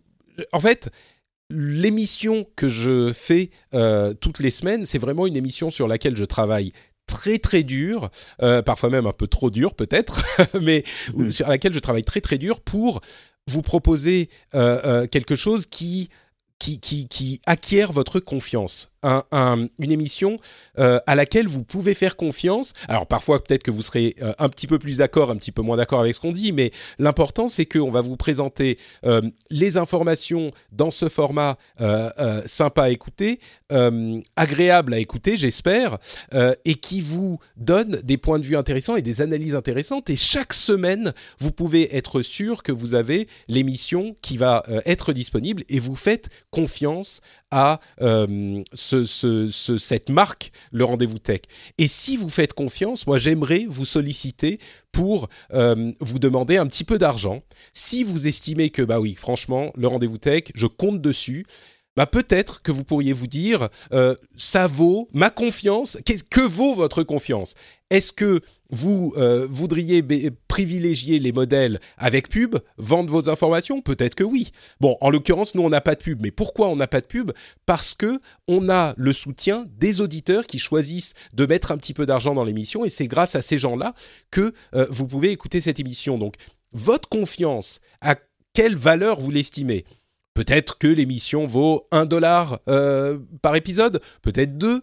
Euh, c'est quelque chose que vous pouvez décider pour vous-même, mais si vous pensez que vous faites confiance à l'émission, je vous encourage à aller sur patreon.com slash rdvtech et soutenir un petit peu l'émission. En plus de ça, euh, vous aurez accès, quel que soit le montant que vous donnez, au podcast privé des Patriotes, dans lequel euh, cette, semaine dernière, euh, j'ai parlé de plein de choses, de changements sur Patreon, de du travail justement que je fais et qui nécessite beaucoup d'efforts et de ma relation entre start-up et artisan. Est-ce que je me considère comme l'un ou comme l'autre? C'est une discussion que j'ai eue, enfin une, une, petite émission que j'ai proposée au euh, soutien du rendez-vous tech sur Patreon. Donc c'est le podcast privé des patriotes auquel vous pouvez vous abonner dans votre app de podcast, mais uniquement si vous êtes patriote. Donc euh, patreon.com/slash rdvtech. Euh, et justement, je voudrais, euh, à propos de, de l'épisode de la semaine dernière, euh, et on parlait de Apple et Spotify, euh, Xavier a fait remarquer que quand on parlait d'Apple et Spotify, on n'a pas noté le, le point euh, important qui, du, du, procès entre les deux entités, euh, qui était le fait qu'Apple a lancé un concurrent à Spotify, Spotify sur leur même plateforme, mais Spotify doit payer 15 ou 30% mm-hmm. à Apple, alors qu'Apple, bien sûr, ne doit pas se payer eux-mêmes. Et ça, ça, ça influence la question de la concurrence et du du, du, du, du, monopole qu'a Apple sur sa propre plateforme. Donc merci à Xavier de l'avoir euh, fait remarquer. On parlait de plein d'autres choses aussi, mais c'était important de le noter également. Euh, passons à la suite des, euh, des, news. Google Stadia a été annoncé mm. par Google la semaine dernière. Alors Stadia, c'est un service de streaming de jeux vidéo. On vous en a déjà euh, beaucoup parlé dans l'émission. Là, c'est vraiment euh, la, la, la, Ils ont passé le diplôme, le service de, de streaming de jeux vidéo, et Google s'y intéresse. Euh, comme je disais, si Yann était là, il nous dirait que ça ne marchera toujours jamais et que c'est pas possible. ça ne marchera jamais. Voilà, je merci. Fais, je, fais, je, je, fais, je le fais à sa place on en parle beaucoup dans le rendez-vous jeu de cette semaine, donc vous pouvez aller écouter si vous voulez avoir euh, tous les détails sur euh, cette euh, technologie et cette annonce. en gros, c'est un service de streaming, de jeux vidéo dont on n'a pas les détails financiers, donc on ne sait pas combien ça coûtera. La disponibilité, ça sera cette année. Selon eux, ça fonctionne en 4K 60 FPS avec des connexions. Bien sûr, il faut avoir la fibre. Cédric, en deux mots, qu'est-ce que tu as pensé de cette annonce, toi? Moi, j'ai trouvé ça pas mal, euh, même plutôt très bien. Le fait de se dire, euh, je peux jouer à mon jeu n'importe où, n'importe quand, n'importe comment, sans avoir à installer une app, configurer quoi que ce soit. Enfin, voilà. Enfin, c'est l'idée est bonne. Ça a souvent été comparé à Shadow d'ailleurs, euh, qui pour moi sont deux choses pas du tout comparables. c'est c'est vraiment en fait dans, un cas on a un PC, dans l'autre on a vraiment que le jeu, on se concentre sur la partie jeu uniquement la partie jeu. Euh, je pense que c'est un plutôt bon move à voir maintenant euh, les, jeux disponibles euh, à la sortie. Ouais, on manquait de détails. C'était vraiment une annonce pour les développeurs. Voilà, là c'est une annonce même presque purement technique. On nous a fait la démo de la manette connectée en Wi-Fi directement au cloud et au service et tout ça, ce qui est très intelligent d'ailleurs. Le fait d'arrêter son jeu, de le reprendre exactement où on l'a laissé sur une autre plateforme sans, vraiment, sans coupure, sans rien du tout. Euh, moi, je trouve ça. Euh, j'ai été impressionné par la technique. Maintenant, j'attends de voir ce que ça va donner en termes de, catalogue. Mais si le catalogue est là, euh, c'est plutôt pas mal. Et en plus, il y a pas mal de choses sur le, sur le multijoueur, le multiscreening et tout ça qui ont l'air vraiment cool pour les gens qui font du stream. Donc, moi, je surveille ça de, de près en tout cas. Il y a sur l'aspect technique, je vais le redire, je l'ai dit dans le rendez-vous jeu, mais je vais le redire. Il y a vraiment deux camps. Il y a le camp des gens qui l'ont essayé et pour qui ça fonctionne, et les gens qui l'ont pas essayé et qui disent ça marchera jamais. Alors bien sûr, il faut avoir la connexion qui va bien, mais ça euh, c'est comme pour Netflix, c'est comme pour plein de choses. Les les, les euh, besoins techniques sont un peu plus importants, mais euh, oui, si vous êtes, je sais pas moi, en 2G au fin fond de l'Ardèche, bah effectivement vous n'allez pas pouvoir voir Netflix, ça c'est établi. Là c'est un petit peu le même problème. Il faut la fibre pour l'essayer mais disons que 90% des gens qui l'ont essayé avec dans les bonnes conditions euh, disent que ça marche assez bien. Alors pas assez bien pour euh, convaincre les plus core gamers d'entre nous, euh, des gens comme toi ou moi, Cédric. On voudra mm. toujours une console en local ou un PC en local pour jouer nos jeux en local pendant quelques années au moins, mais c'est suffisamment bon pour fonctionner pour une énorme partie de la population. Donc ça, c'est à l'aspect technique. Je pense que à part des gens comme, comme Yann, on n'est plus vraiment en train de débattre, quand on l'a essayé en tout cas, euh, de, du fait que ça fonctionne ou pas. Ça fonctionne après, on va dire, ouais, après on va dire ça fonctionne pas assez bien pour moi c'est un autre débat avec la question de la latence, mais pour une énorme partie de la population et pour une énorme partie des types de jeux différents, ça fonctionne. Ensuite, il y a le truc qui est encore plus intéressant que ça, c'est la, la patte Google. C'est-à-dire qu'il y a des choses hyper intéressantes comme vous regardez une vidéo de jeux vidéo sur YouTube, et ben le fait d'avoir un service de streaming, ça veut dire que vous pouvez cliquer sur un bouton qui apparaît dans la vidéo qui dit jouer maintenant, vous cliquez dessus, ça ouvre une nouvelle fenêtre dans Chrome et vous jouez en 5 secondes. Mais vraiment, en, 5 secondes, vous êtes en train de jouer au jeu que vous venez de voir. Et ça, ça ouvre des possibilités qui sont énormes. Énormes. Ça ouvre le marché, c'est-à-dire qu'on n'a plus besoin d'acheter une console pour jouer à un jeu. On n'a pas besoin d'acheter un PC, euh, un gros PC pour jouer à un jeu. N'importe qui peut, peut, jouer à un jeu à n'importe quel moment, de n'importe quelle manière. c'est ça. Et ça, en fait, on s'affranchit totalement d'une quelconque plateforme. C'est ça. Alors, ce qui est intéressant, c'est que la plateforme de Google en question, Stadia, qui d'ailleurs veut dire euh, stade au pluriel, en, latin, euh, c'est une plateforme. C'est-à-dire que c'est une console. Sauf qu'il n'y a pas de console physique, mais les développeurs doivent convertir leur jeu sur leur plateforme. C'est vraiment une, une, console dans le cloud.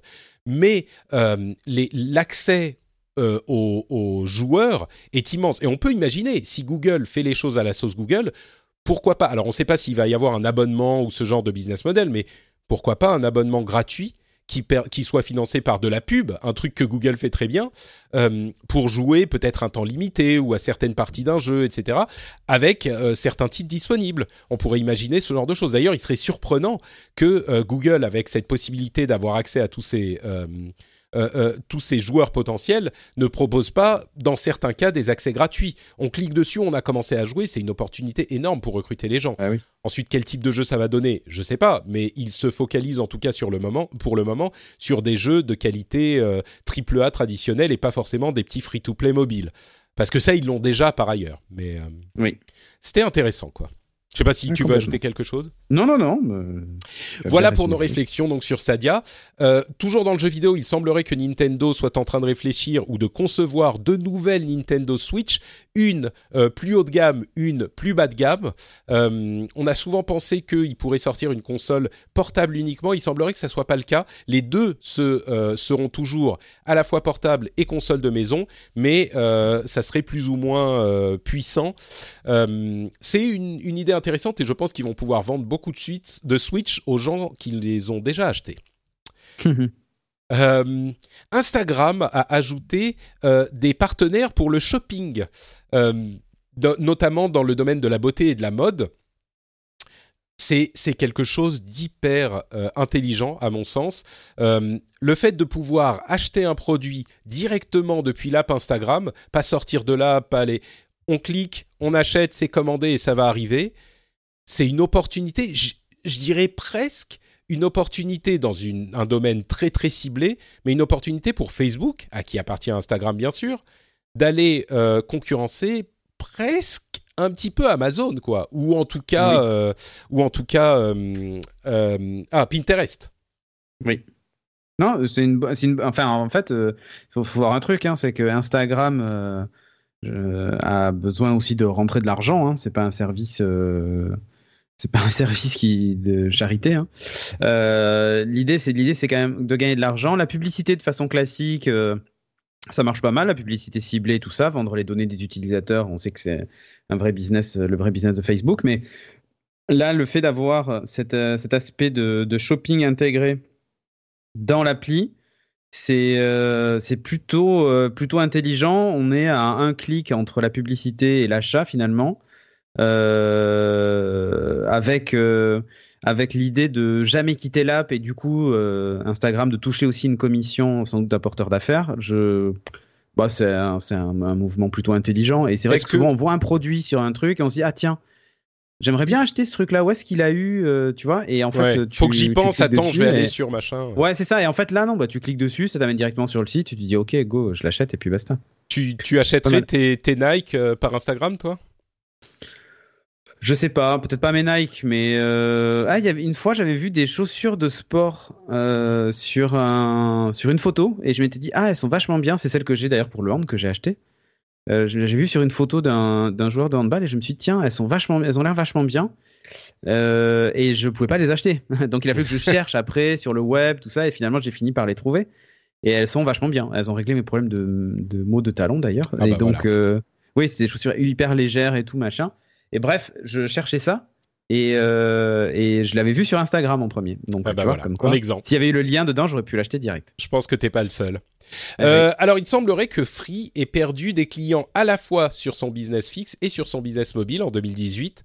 Hmm. Euh, et ils ont annoncé une, un, changement, ils n'ont pas annoncé, mais on se doute qu'ils vont devoir changer d'orientation parce que les choses se passent pas bien. quelles conséquences tu penses que ça va avoir chez Free? Et euh, peut-être même sur le marché de la téléphonie en France, quoi, parce que ouais, je... qui perd clients.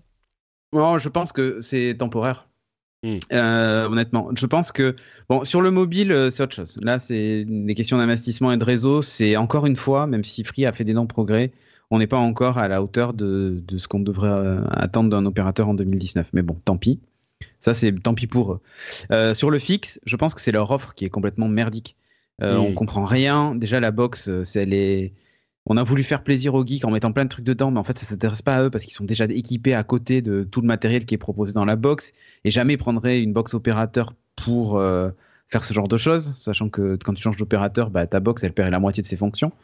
Donc euh, il y, a, vraiment cette offre Delta est quand même euh, super bancale, je trouve. L'offre avec la, leur Freebox entrée de gamme, j'ai oublié le nom, c'est la One. je crois que c'est la One, je sais plus. Ouais, ça. elle est plutôt intéressante.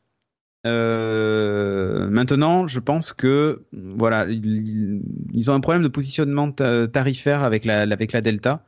Et le fait que cette box serve un peu à rien, je pense qu'il y a quelque chose à faire plutôt avec la One ou une version peut-être modifiée de la One qui hmm. permettrait d'obtenir à peu près les mêmes débits que ce qu'on a avec la Delta. Mais euh, moi, je pense que c'est un vrai problème de positionnement et d'offre qui est pas clair. Euh, la, perte des clients sur le, sur le fixe. Euh, et sur le mobile, par contre, je pense que c'est toujours, ils jouissent toujours d'une mauvaise publicité sur, le, sur la qualité du réseau. Quoi.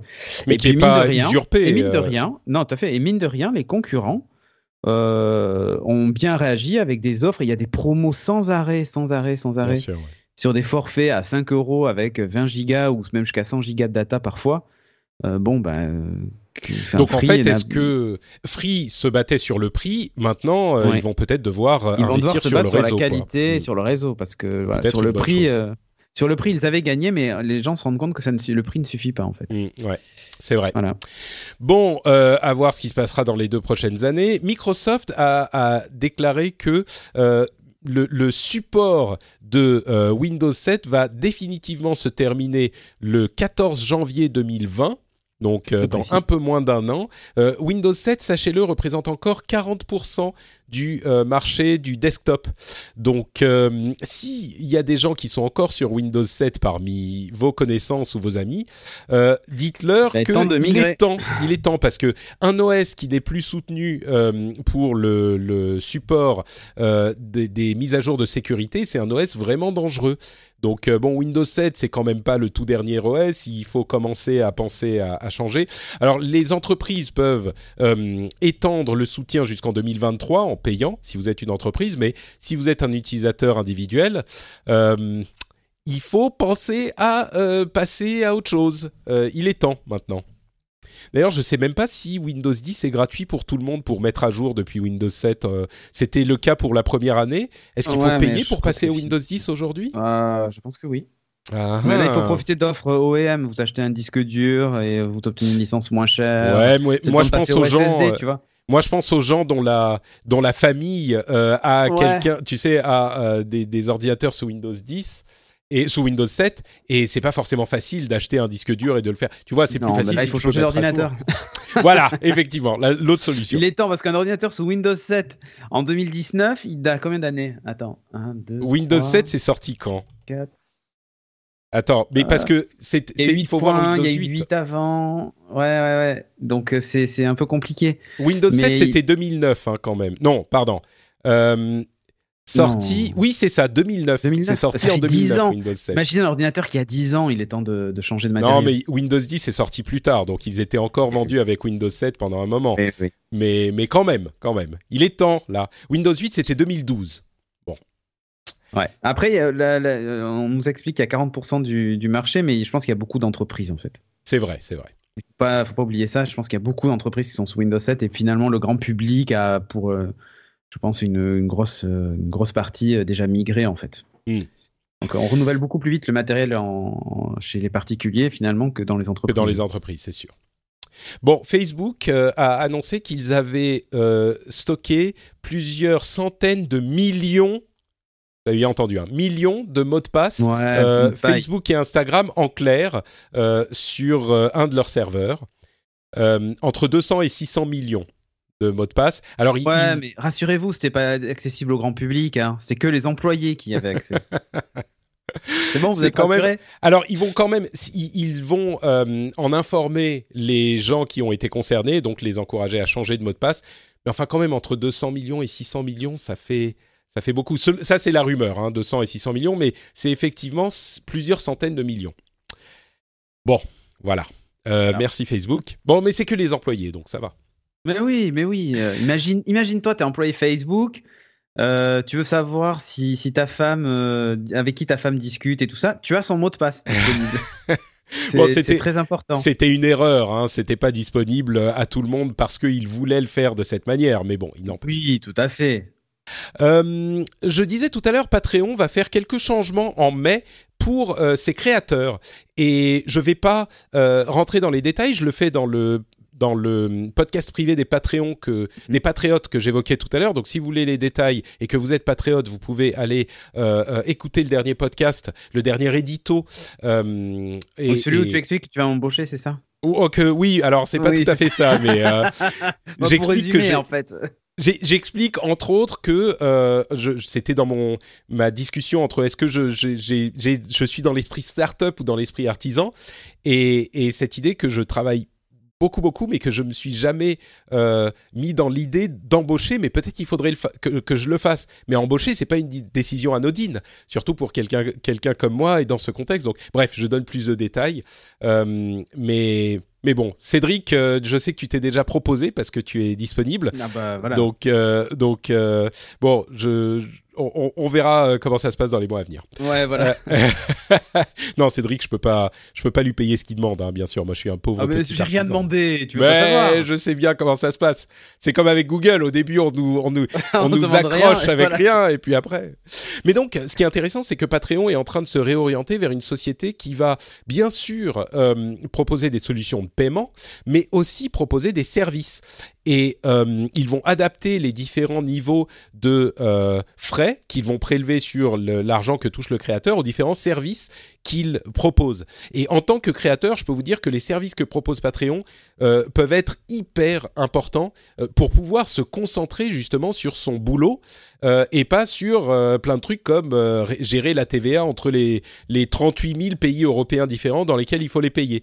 Donc c'est une orientation hyper intéressante et ça arrive en mai. Et, pour le coup, ils le font bien, contrairement à ce qui s'était passé la fois précédente quand ils avaient voulu changer les choses. Là, ils le font très très bien. Je donne les détails dans le podcast en question. Mhm. Euh, quoi d'autre, quoi d'autre? La ville de Paris va taxer les trottinettes, euh, vous savez, les trottinettes électriques. Et j'ai trouvé ça intéressant parce que la ville de Los Angeles, je ne sais pas s'ils taxent les trottinettes, mais ils ont demandé autre chose. Euh, ils ont demandé aux sociétés qui opèrent ces trottinettes de leur livrer les données de GPS des trottinettes.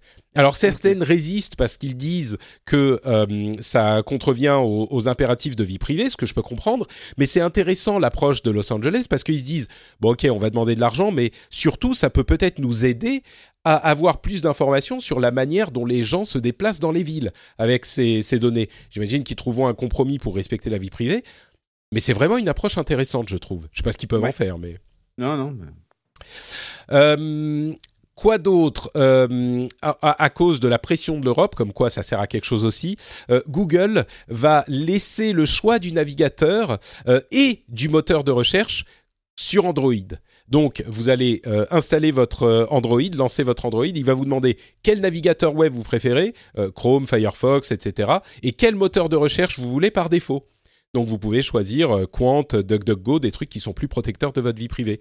C'est une bonne chose, non? Bah oui, très clairement. Euh, ça vous rappelle euh, Windows XP ou pas? Le truc, c'est que sur Windows XP, ça n'avait pas changé énormément les choses, je crois. En fait, c'était arrivé au moment où euh, d'autres acteurs du, du monde du navigateur prenaient déjà le dessus mhm. parce qu'ils étaient meilleurs. Donc, mais sur Android, je crois que les choses sont un petit peu différentes. Comme c'est entièrement basé sur la, l'aspiration des données privées. Euh, quoi d'autre? Il y a euh, certains pays européens qui euh, se sont enfin certains pays, certains pays qui ont mis en grève Wikipédia, enfin certains éditeurs de Wikipédia qui ont mis une journée noire sur Wikipédia, donc Wikipédia n'était plus accessible le 21 mars pour protester contre la directive du droit d'auteur, la nouvelle directive du droit d'auteur dont on a parlé à plusieurs reprises. Mais bon, elle continue sa marche inexorable.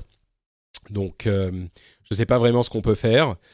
Euh, je, suis vraiment en... Je ne sais pas hmm. comment gérer cette question parce qu'on en a parlé à plusieurs reprises et longuement de cette, euh, vous savez, l'article 11 et l'article 13, euh, voilà, qui vont mettre en place des filtres et qui vont mettre en place la, la link tax, la, taxe au lien.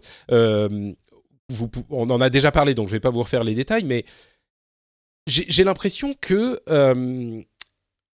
les, roues sont en train de tourner et qu'on ne peut pas les arrêter, même si on va protester. Et pourtant, c'est quelque chose d'important, donc je ne sais pas très bien ce qu'on peut faire. je ne sais pas si tu as une idée, mais... Ouais, mais tu as un vrai sentiment d'impuissance, en fait. Mmh. Ouais, bon. Euh, en tout cas, euh, c'est un, sujet qu'on a évoqué à plusieurs reprises et je ne sais pas si, ça vaut la peine de l'évoquer encore à chaque fois qu'il y a un problème, mais bon, à un moment, ça va finir par être voté. Mais...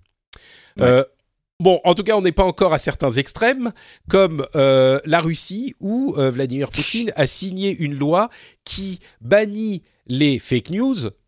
Ok, comment bannir les fake news, je ne sais pas, mais bon, euh, il l'a signé, et qui pénalise, alors attention, ceux qui postent du contenu qui est insultant envers les officiels de l'administration de l'État.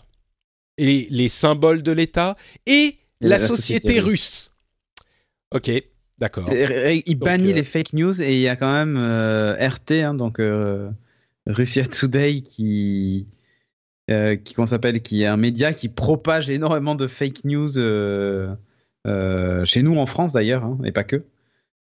c'est quand même assez incroyable en fait. Ouais. Bah, enfin, plus ça va, plus la Russie de Poutine est en train de se, de se totalitariser.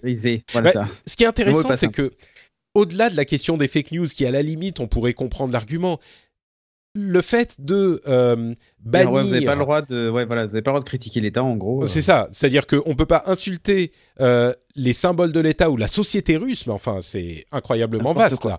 Là, on, se met à penser à, enfin, des, des musiciens, des artistes. Euh, Est-ce que je peux dire que j'aime pas la vodka ou pas quoi? Mais c'est ça. C'est du coup. Si elle est polonaise, oui. Si elle est russe, non.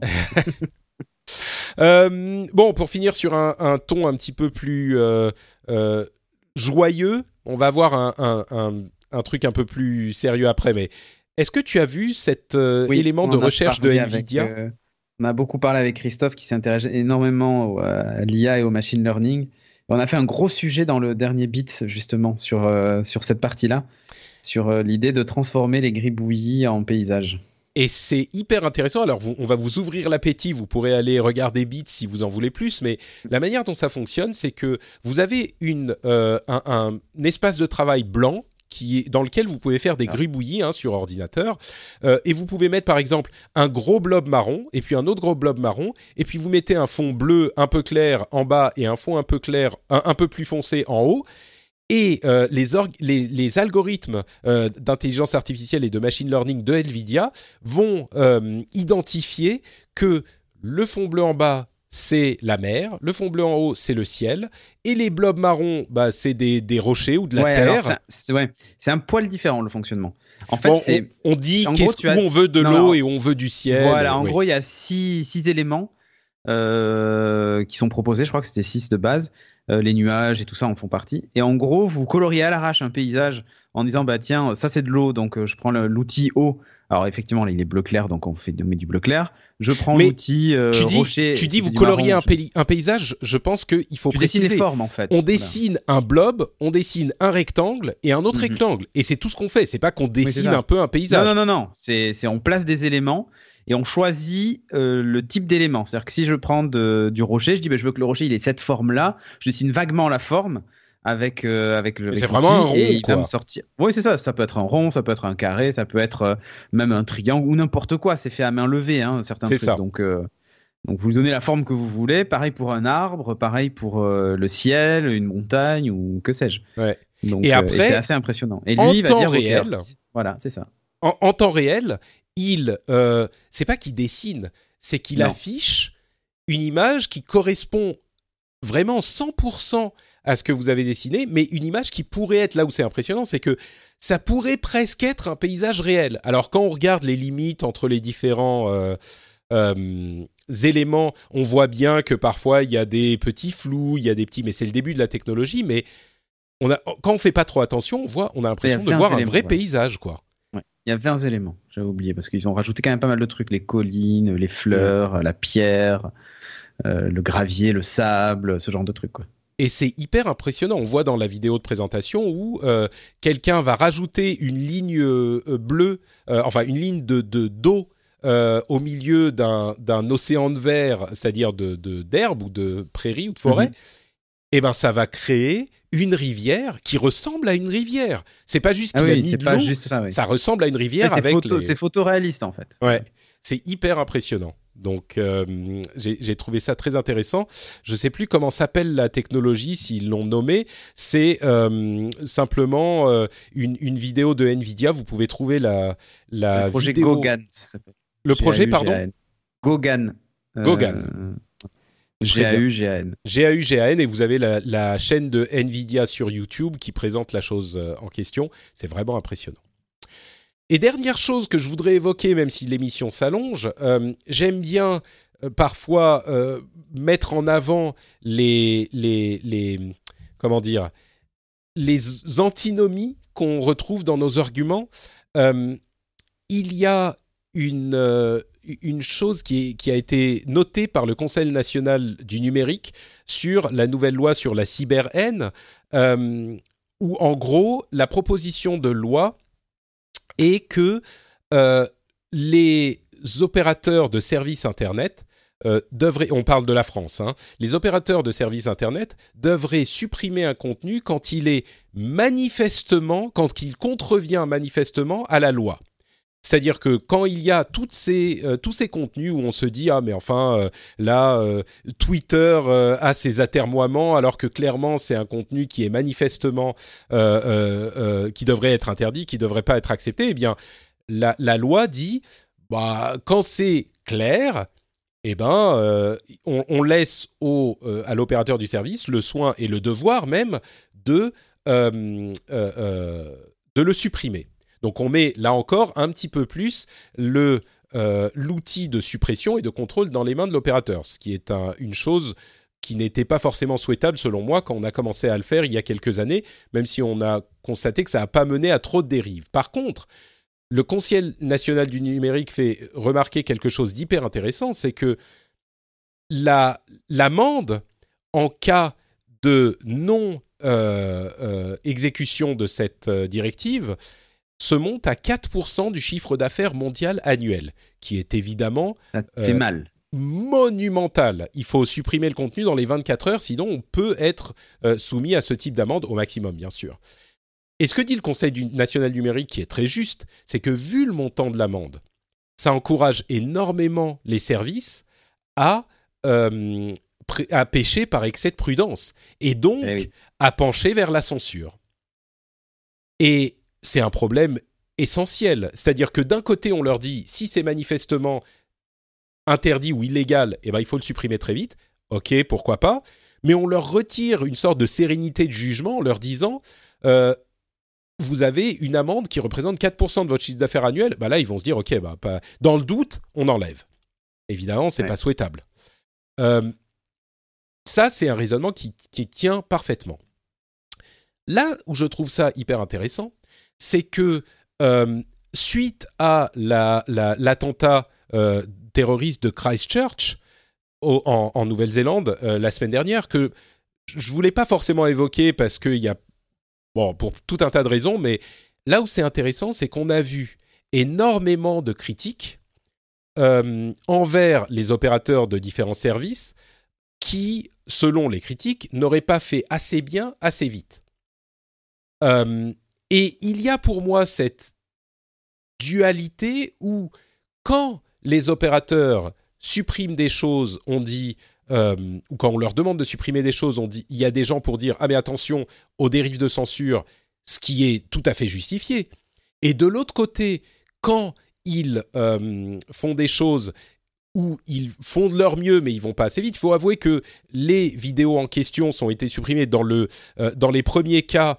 euh, quand elle a été diffusée sur Facebook, ça a pris 12 minutes pour Ouais. le supprimer, ce qui n'est pas non plus un temps complètement fou. Euh, pour supprimer le truc quand on sait qu'il y a des milliers, des millions de vidéos euh, mises en ligne en permanence. Bon, 12 minutes, c'est relativement rapide, mais évidemment, elles sont ressorties à plein d'endroits différents et on a critiqué euh, Facebook, Reddit, YouTube, parce que la vidéo revenait tout le temps. et ils avaient du mal à la, à la détecter parce que avant d'avoir fait l'analyse de cette vidéo spécifiquement, bah, il est difficile de la détecter automatiquement. Et donc on leur a reproché de ne pas en faire assez. Et, donc pour moi, il y a ce, ce contraste qui est vraiment fort où quand ils font beaucoup, on leur dit qu'ils en font trop. Et quand ils en font Enfin, quand Enfin, ils quand ils, en de... font- ils essayent de bien faire, on leur dit qu'ils en font pas assez. Et hum, je, je suis, enfin, moi j'aurais une conclusion, mais je sais pas, je suis curieux, Cédric, si soit, toi ça Mhm. t'évoque quelque chose aussi, ou qu'est-ce que tu en penses de cette. euh, Non, cette- mais je, ce je partage ton analyse. C'est-à-dire que je pense que, en fait, c'est toujours le, même problème de est-ce que le souci c'est l'outil ou est-ce que c'est euh, les gens qui utilisent l'outil? Euh, on en revient à chaque fois à ce, truc-là. Et YouTube euh, propose un outil, les gens l'utilisent comme ils l'entendent. Il y a des règles à respecter pour l'utilisation de l'outil. YouTube fait en sorte qu'on respecte les règles le mieux possible. On est face à des cas qui se présentent pas tous les jours et fort heureusement. Se dire que là on voit hein, YouTube, le, principe c'est que la vidéo, euh, elle était uploadée sans arrêt, sans arrêt, sans arrêt, sans arrêt, sans arrêt. Et c'était très compliqué pour eux, comme tu dis, sans avoir analysé complètement la vidéo. euh, et la vidéo complète, parce qu'il y avait beaucoup d'extraits en fait aussi, euh, et, et des choses qui étaient difficilement identifiables. Euh, ils n'avaient pas l'outil technique. Et se dire, euh, est-ce qu'on doit imposer à ces sociétés une vérification manuelle pour être sûr que, ça passe. Et là, ils en feront sans doute suffisamment assez, hein, tu vois, mais avec le, risque que la plateforme devienne complètement inutilisable pour les gens qui, uploadent des vidéos. Euh, c'est facile de leur reprocher ça, de leur dire vous en faites pas assez, vous allez pas assez vite et tout ça. Il faut juste voir si techniquement aujourd'hui c'est faisable. Euh, et on se rend compte qu'on arrive à une vraie limite technique aujourd'hui. Là, le problème de YouTube, c'était une vraie limite technique. Pareil pour Facebook. Pour Facebook, euh, on a comment s'appelle? On a une, une attaque qui est diffusée en direct. Donc l'analyse en direct, c'est pas la même qu'une analyse a posteriori ou une vidéo qui est uploadée. Euh, pour, que la, pour que le live s'arrête, il faut un signalement et tout ça, et que, et que le live s'arrête. Enfin, il faut, faut dénoncer la personne et tout ça. Je sais Il pas faut- comment ça s'est passé exactement euh, sur, sur Facebook, mais euh, à noter, donc voilà, 12 minutes après le live broadcast, la vidéo reste en ligne pendant ces 12 minutes-là, et là, elle est enfin supprimée. C'est-à-dire que, Euh, oui, j'ai dit 12 minutes, en fait, c'est le premier signalement qui est arrivé 12 minutes après Voilà, que la- le, le le broadcast broadcast soit fini. se soit terminé. Mais, Alors qu'il y avait 200 personnes, plus de 200 personnes qui regardaient euh, le- la vidéo en direct. et, et là où c'est euh, facile à, à, à à critiquer a posteriori, c'est que déjà, quand on voit le truc, il faut comprendre de quoi il s'agit. Mais On est au moment de la un diffusion en direct c'est pas un live Voilà, est-ce que- est-ce que c'est un- film Voilà, est-ce que c'est un film? On sait, nous bien sûr, on sait qu'il y avait un attentat à Christchurch à ce moment parce que on l'a su après. Mais là, c'est en direct, donc évidemment, c'est compliqué de euh, savoir exactement ce qui est en train de se passer. Et que si fiction? jamais, que et, et si jamais on va dans l'excès inverse, imaginez-vous, euh, si jamais on dit ah bah ils auraient dû supprimer quand même, ils auraient dû savoir. Du coup, on tombe dans l'excès que critique le Conseil national numérique avec raison, avec justesse, euh, qui est pas souhaitable non plus. C'est bah dans le doute, on supprime tout. Et du coup, on, en vient à des situations comme les critiques également justifiées qu'on fait à YouTube de bah ils suppriment plein de trucs sans euh, que ça soit euh, sans que ça soit justifié, euh, où ils bloquent des vidéos, ils bloquent des monétisations, etc., pour des questions de droit d'auteur qui sont évidemment beaucoup moins graves que celles dont on parle ici. Mais euh, c'est tous ces excès du système. Au final, moi, ce dont j'ai l'impression, avec mon, mon, mon analyse et mon historique de tous ces systèmes, c'est que le, le système a fonctionné. Vouloir que ces vidéos soient immédiatement rendues indisponibles, c'est utopique. C'est c'est impossible. C'est impossible sans simplement euh, faire retourner la machine à, monter, à, à remonter dans le temps et revenir à un moment où il n'y avait pas d'Internet. Là, oui, effectivement, on n'aurait pas ce problème. Mais si on accepte qu'il y a Internet et qu'il y a des services qui vous proposent de euh, mettre en ligne du contenu comme vous le souhaitez, avec les contrôles qu'on a en place, qui fonctionnent dans 99,999% euh, des cas, eh ben, il y aura toujours un 0,0001% des cas où Oui, on aura des ce cas genre qui de sont problème. impossibles à gérer, comme celui-là. Je ne vois pas comment, euh, hormis si les utilisateurs signalent en masse et que, un peu comme sur Twitch finalement, quand tu arrives à un certain seuil de signalement euh, d'une vidéo, la, ch- la chaîne ou le, le- le live, est, enfin, la chaîne est suspendue pendant 24 heures le temps d'être analysée par les équipes de Twitch.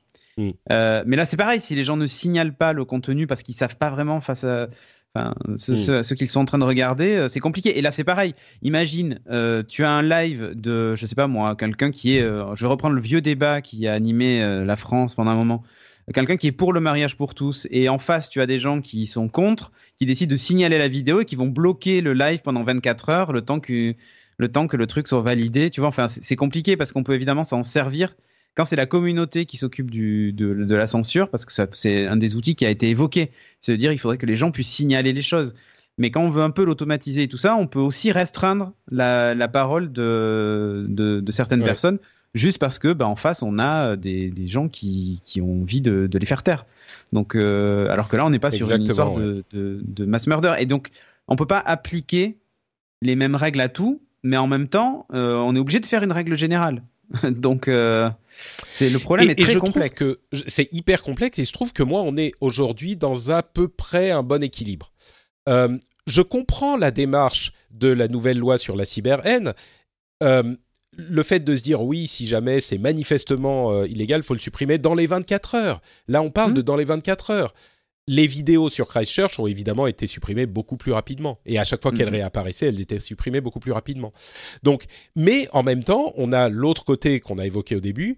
Euh, si on pousse tellement les opérateurs de ces services à, à, à le faire qu'au final ils se disent bon bah ils se disent ok je vais pas réfléchir euh, je vais plutôt être prudent et ben on Oui, se retrouve dans des prendre 4% situations de chiffre d'affaires. voilà, on se retrouve dans des situations comme celle que tu évoquais, un débat Mhm. politique intense, des gens qui font un raid euh, sur une diffusion en direct euh, d'un truc qui leur plaît pas, et ben euh, on, on se retrouve avec de la censure qui est également critiquée. Donc voilà, C'est un cercle vicieux, enfin pas un cercle, mais un truc dont on se sort pas. Et encore une fois, je trouve que là, le système a fonctionné dans le cas de Christchurch aussi bien qu'on pourrait. Je crois que vraiment, la critique est facile, mais on a le meilleur compromis, euh, même si Oui, on a des, des événements malheureux. C'est pas ça. parfait, mais euh, c'est aujourd'hui, je faut, faut placer le curseur à un endroit, et je pense qu'effectivement, comme tu dis, on est on est plutôt pas trop mal là. Bon bah voilà pour notre conclusion sur ces sujets graves, mais si on veut des choses un petit peu plus légères, dis-moi Cédric, où est-ce qu'on peut te retrouver sur l'internet Ah, studiorenegade.fr. Donc voilà, vous retrouvez euh, le rassemblement que je préside, euh, moi président, euh, et donc et donc du coup, bah, vous nous retrouvez aussi sur twitch.tv slash studio renegade avec toutes nos, nos différentes émissions en direct. N'hésitez pas à venir jeter un coup d'œil. Euh, excuse-moi, j'écoutais plus parce que ma femme est revenue et elle a trouvé ah. des boîtes de mouchoirs. C'est des Kleenex? Non, mais c'est des, bons mouchoirs. En, Finlande, il y a un truc super bizarre. Ils n'ont pas de boîte de mouchoirs. C'est dingue. Ils ont genre des, petits sachets en plastique tout pourris euh, et les seules boîtes de mouchoirs qu'on a trouvées dans la région à côté, c'est des, mouchoirs genre une seule feuille, euh, tout rêche et ah tout. et moi qui suis en train de tomber malade. Excuse-moi, j'ai des vrais problèmes dans la vie, moi. Mais je comprends. il faut, faut pas abîmer ton, petit nez. Et bah sinon sur Twitter, à Cédric Bonnet. voilà. Pardon, donc Twitch, euh, Studio Renegade et, et, je, vais, je vais reprendre les lives, j'espère bientôt. Je suis toujours dans le rush, mais, mais, je vais essayer. Il n'y a pas de souci, pas de souci. Pour ma part, c'est Patrick sur Twitter, Facebook et Instagram. Euh, vous pouvez aussi retrouver l'émission sur frenchspin.fr et vous retrouvez aussi le rendez-vous jeu, ou alors dans votre application de podcast, bien sûr. Et comme vous le savez, si vous souhaitez soutenir l'émission, c'est patreon.com slash rdvtech payer pour avoir confiance ou non? Faut que je trouve un, slogan euh, qui fonctionne. Genre la confiance ça se paye ou euh, la confiance ça vaut quelque chose? Je sais pas. Euh, mm. il y a un truc à faire pour pour être plus impactant et, continuer à être toujours meilleur. Je sais pas. Il faut que je sois dans l'esprit startup un petit peu plus ouais c'est ça. Ou startup nation. On te trouvera un slogan. Bon, merci à vous tous d'avoir écouté pour cet épisode un petit peu long comme à la grande époque. Et on sera de retour dans une semaine, bah, avec Cédric, j'espère. Exactement, oui, oui, je Super. Ciao à tous.